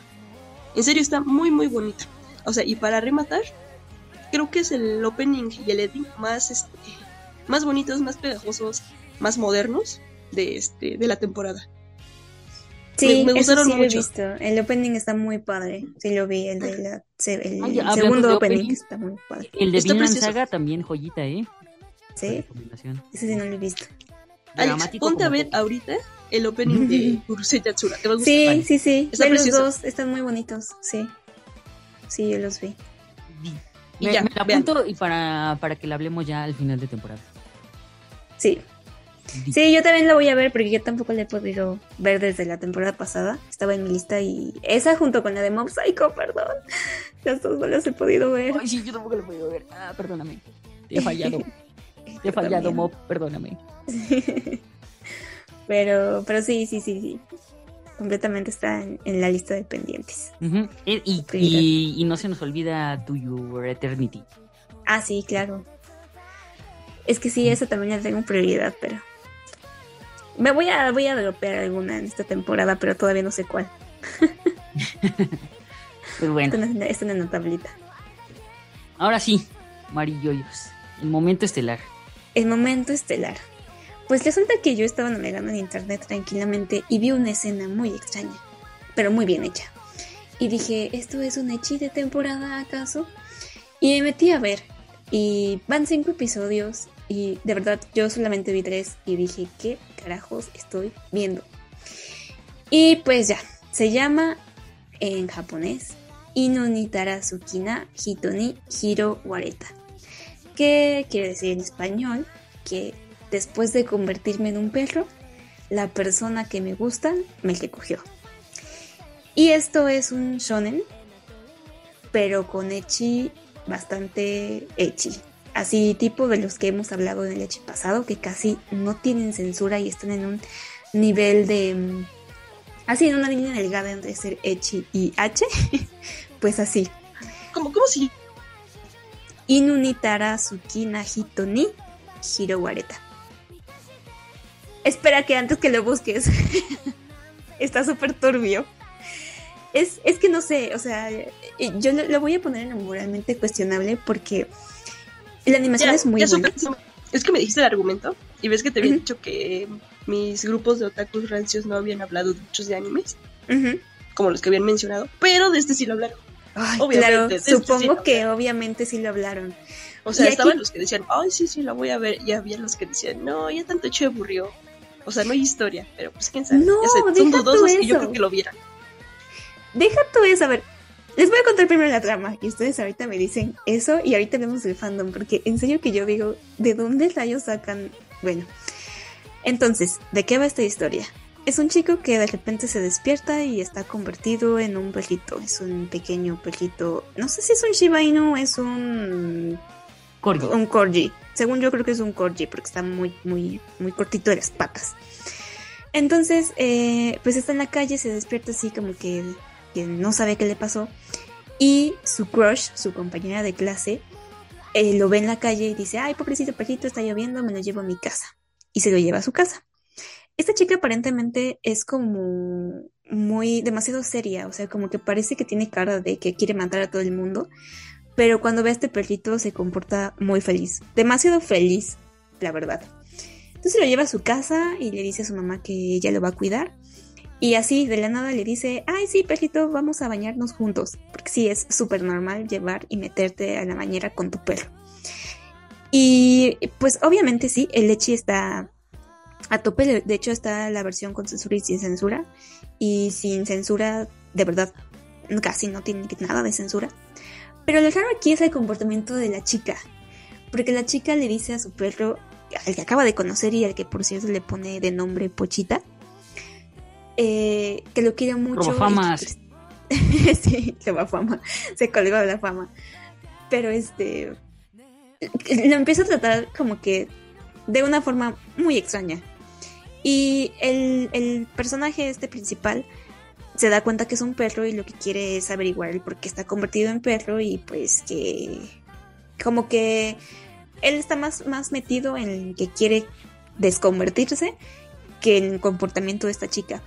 Y es que eh, el perro de repente, no sé, la lame así sin. casi en punto X de su cuerpo, porque quiere hacerla a un lado. Y ya saben, ¿no? Chica que, que gime a la menor provocación. Pero eh, eh, en el segundo episodio te das cuenta que los sentimientos de la chica por su perro no son normales. O sea, se pone celosa si alguien más lo toca o, o cualquier cosa, ¿no? Con, con, el perro, casi casi que ni lo miren y no lo deja salir de su casa. Entonces una chica llega de su clase a, estudiar Y entonces este chico dice, ah, pues voy a aprovechar la situación y me voy a ir con ella para poder ir a mi casa porque pues no puedo salir de aquí y no alcanzo la puerta y ese tipo de cosas, ¿no? Y entonces la chica sale un momento, es, por ejemplo, por, eh, por cierto, se llama Karen, la protagonista, este, sale de su cuarto un momento y el perrito pues empieza a jugar con la chica porque pues quiere salir. Y se pone súper celosa la chava. O sea, la, Karen regresa y le dice así como de, ¿qué estás haciendo con mi perro? Y así de, no, pues nada, es que... Y de hecho ella le tiene miedo a los perros. Y se cae sensualmente encima de ella, porque además hasta eso está extraño. Porque es un perro, literalmente. Entonces, este... Le dice, no, te voy a demostrar que mi perro me quiere más a mí. Y vi la escena más turbia de mi vida, porque la chica, o sea, se levanta el vestido y le dice así como de, entra aquí conmigo, porque tú me prefieres a mí. Y su amiga se queda viendo a, Karen, la chica esta, y le dice, ¿qué onda con tu comportamiento? O sea, sí se le queda viendo y le dice, ¿qué te pasa? ¿Por qué actúas así? Y le dice, no, te estoy demostrando que, que me quiere más a mí y que es mío prácticamente. Y se queda viendo así como de, ok, esto es muy extraño y se va, ¿no? Entonces, esto se me hizo completamente incómodo. No, no es como diga, ay, hay un exceso de echi normal. ¿No? Es normal en el tipo pervertido que tiene un harem. No, no, no, es una chica que de verdad tiene sentimientos por su perro. Y lo que, por ejemplo, le decía a, Alex es que aquí sí hay una línea muy marcada entre lo que es el fujismo, que ya hasta el fujismo se me hace mucho más comprensible porque es un animal antropomórfico en el que tú te fijas en las características humanas del personaje. O sea, que sabes que tiene conciencia, que sabes que es una persona o más bien que, pues sí, que, que, conserva esas características humanas, ¿no? A lo mejor tiene más pelo porque es mitad lobo, no lo sabemos. Ay, no, no, esto ya, le, ya se oye que le pasó el límite de lo furro. O sea, esto ya no es furro. No, no, incluso cuando, cuando hablamos del, en el programa de los furros, ellos también marcan la línea entre, entre ellos y los zoofílicos, ¿no? O sea, sí, claro. muy marcada. Sí, claro. Pues... Mira, aquí, aquí dejo abierto la perspectiva, bueno, de que pues pueden, la gente puede ver lo que quiera. Pero a lo mejor si lo ves se te antoja. Pero no, chicos. No, cuéntenlo a alguien más y se van a quedar como nosotros. O sea, sientan lo que. ¿Cómo lo, lo, lo narró Yoyos? Y no, así, no, así no O sea, te das, es incómodo. O sea, te das cuenta que a lo mejor lo viste y se te antojó, pero si se lo cuentas a alguien más, te va a ver muy, muy enfermo.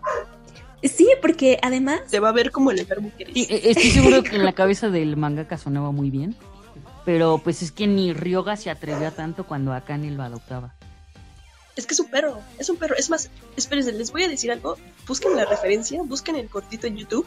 A las mujeres que les gusta esto, real, realmente son como la protagonista mujer del corto animado Bestia. Es chileno, así búsquenlo. Bestia, corto animado, fue creo que hasta para los Oscars del año pasado. Y ya. Vaya. Pero es que además, yo, yo te busqué porque dije, esto debe ser un anime original, porque. Ah, y, ni siquiera se me ocurre que un día en la mañana directores se despierten y digan, oigan, ¿y si hacemos una trama de este tipo? Porque no, o sea, se me hace demasiado eh, incómodo de ver. Y sobre todo que estoy viendo aquí el argumento de, del manga, porque si es un manga, es que una chica convierte a este protagonista en perro eh, a través de un experimento que está haciendo. Pero aquí aparte de todo hay una trama de chantaje porque la chica esta que lo convierte en perro eh, le dice que, que le va a decir a Karen que él es realmente un humano y que así ella se va a desenamorar de él porque ella lo quiere, porque es un perro. O sea, eso nunca, nunca se pone en duda de los sentimientos ah, de ella.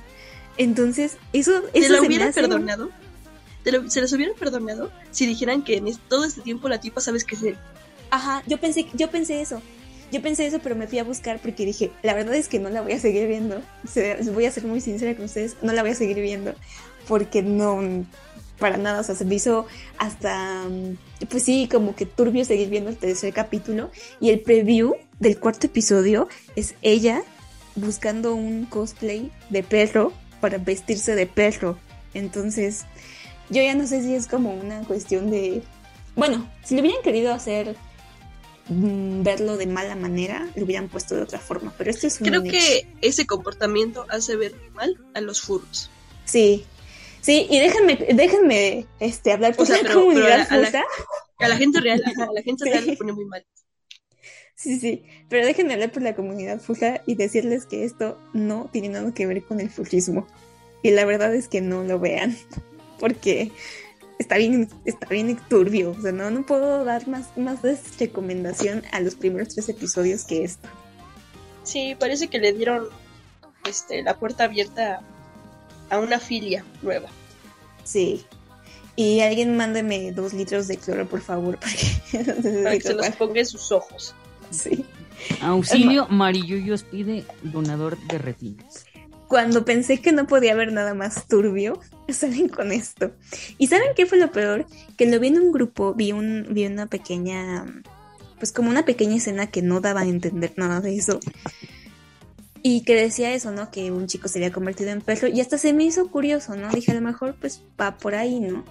Y no, no sé, me imaginaba cualquier cosa menos esto.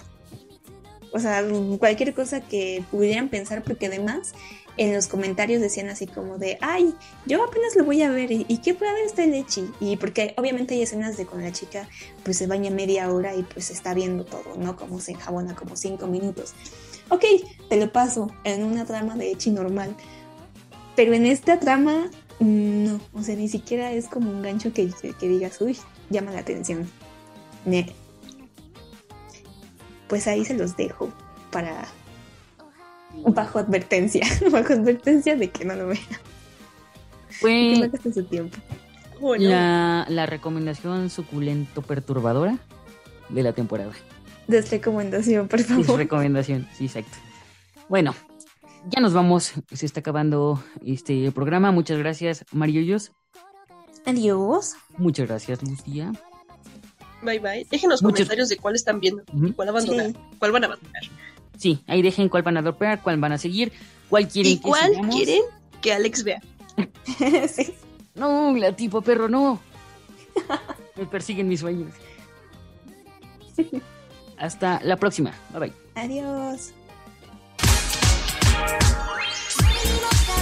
El tiempo de friquear ha terminado. Ya puedes volver a decepcionar a tus padres durmiendo con tu Dakimakura cochinota. Ya métete Kudasai, el podcast tercermundista para gente con clase. Segunda temporada.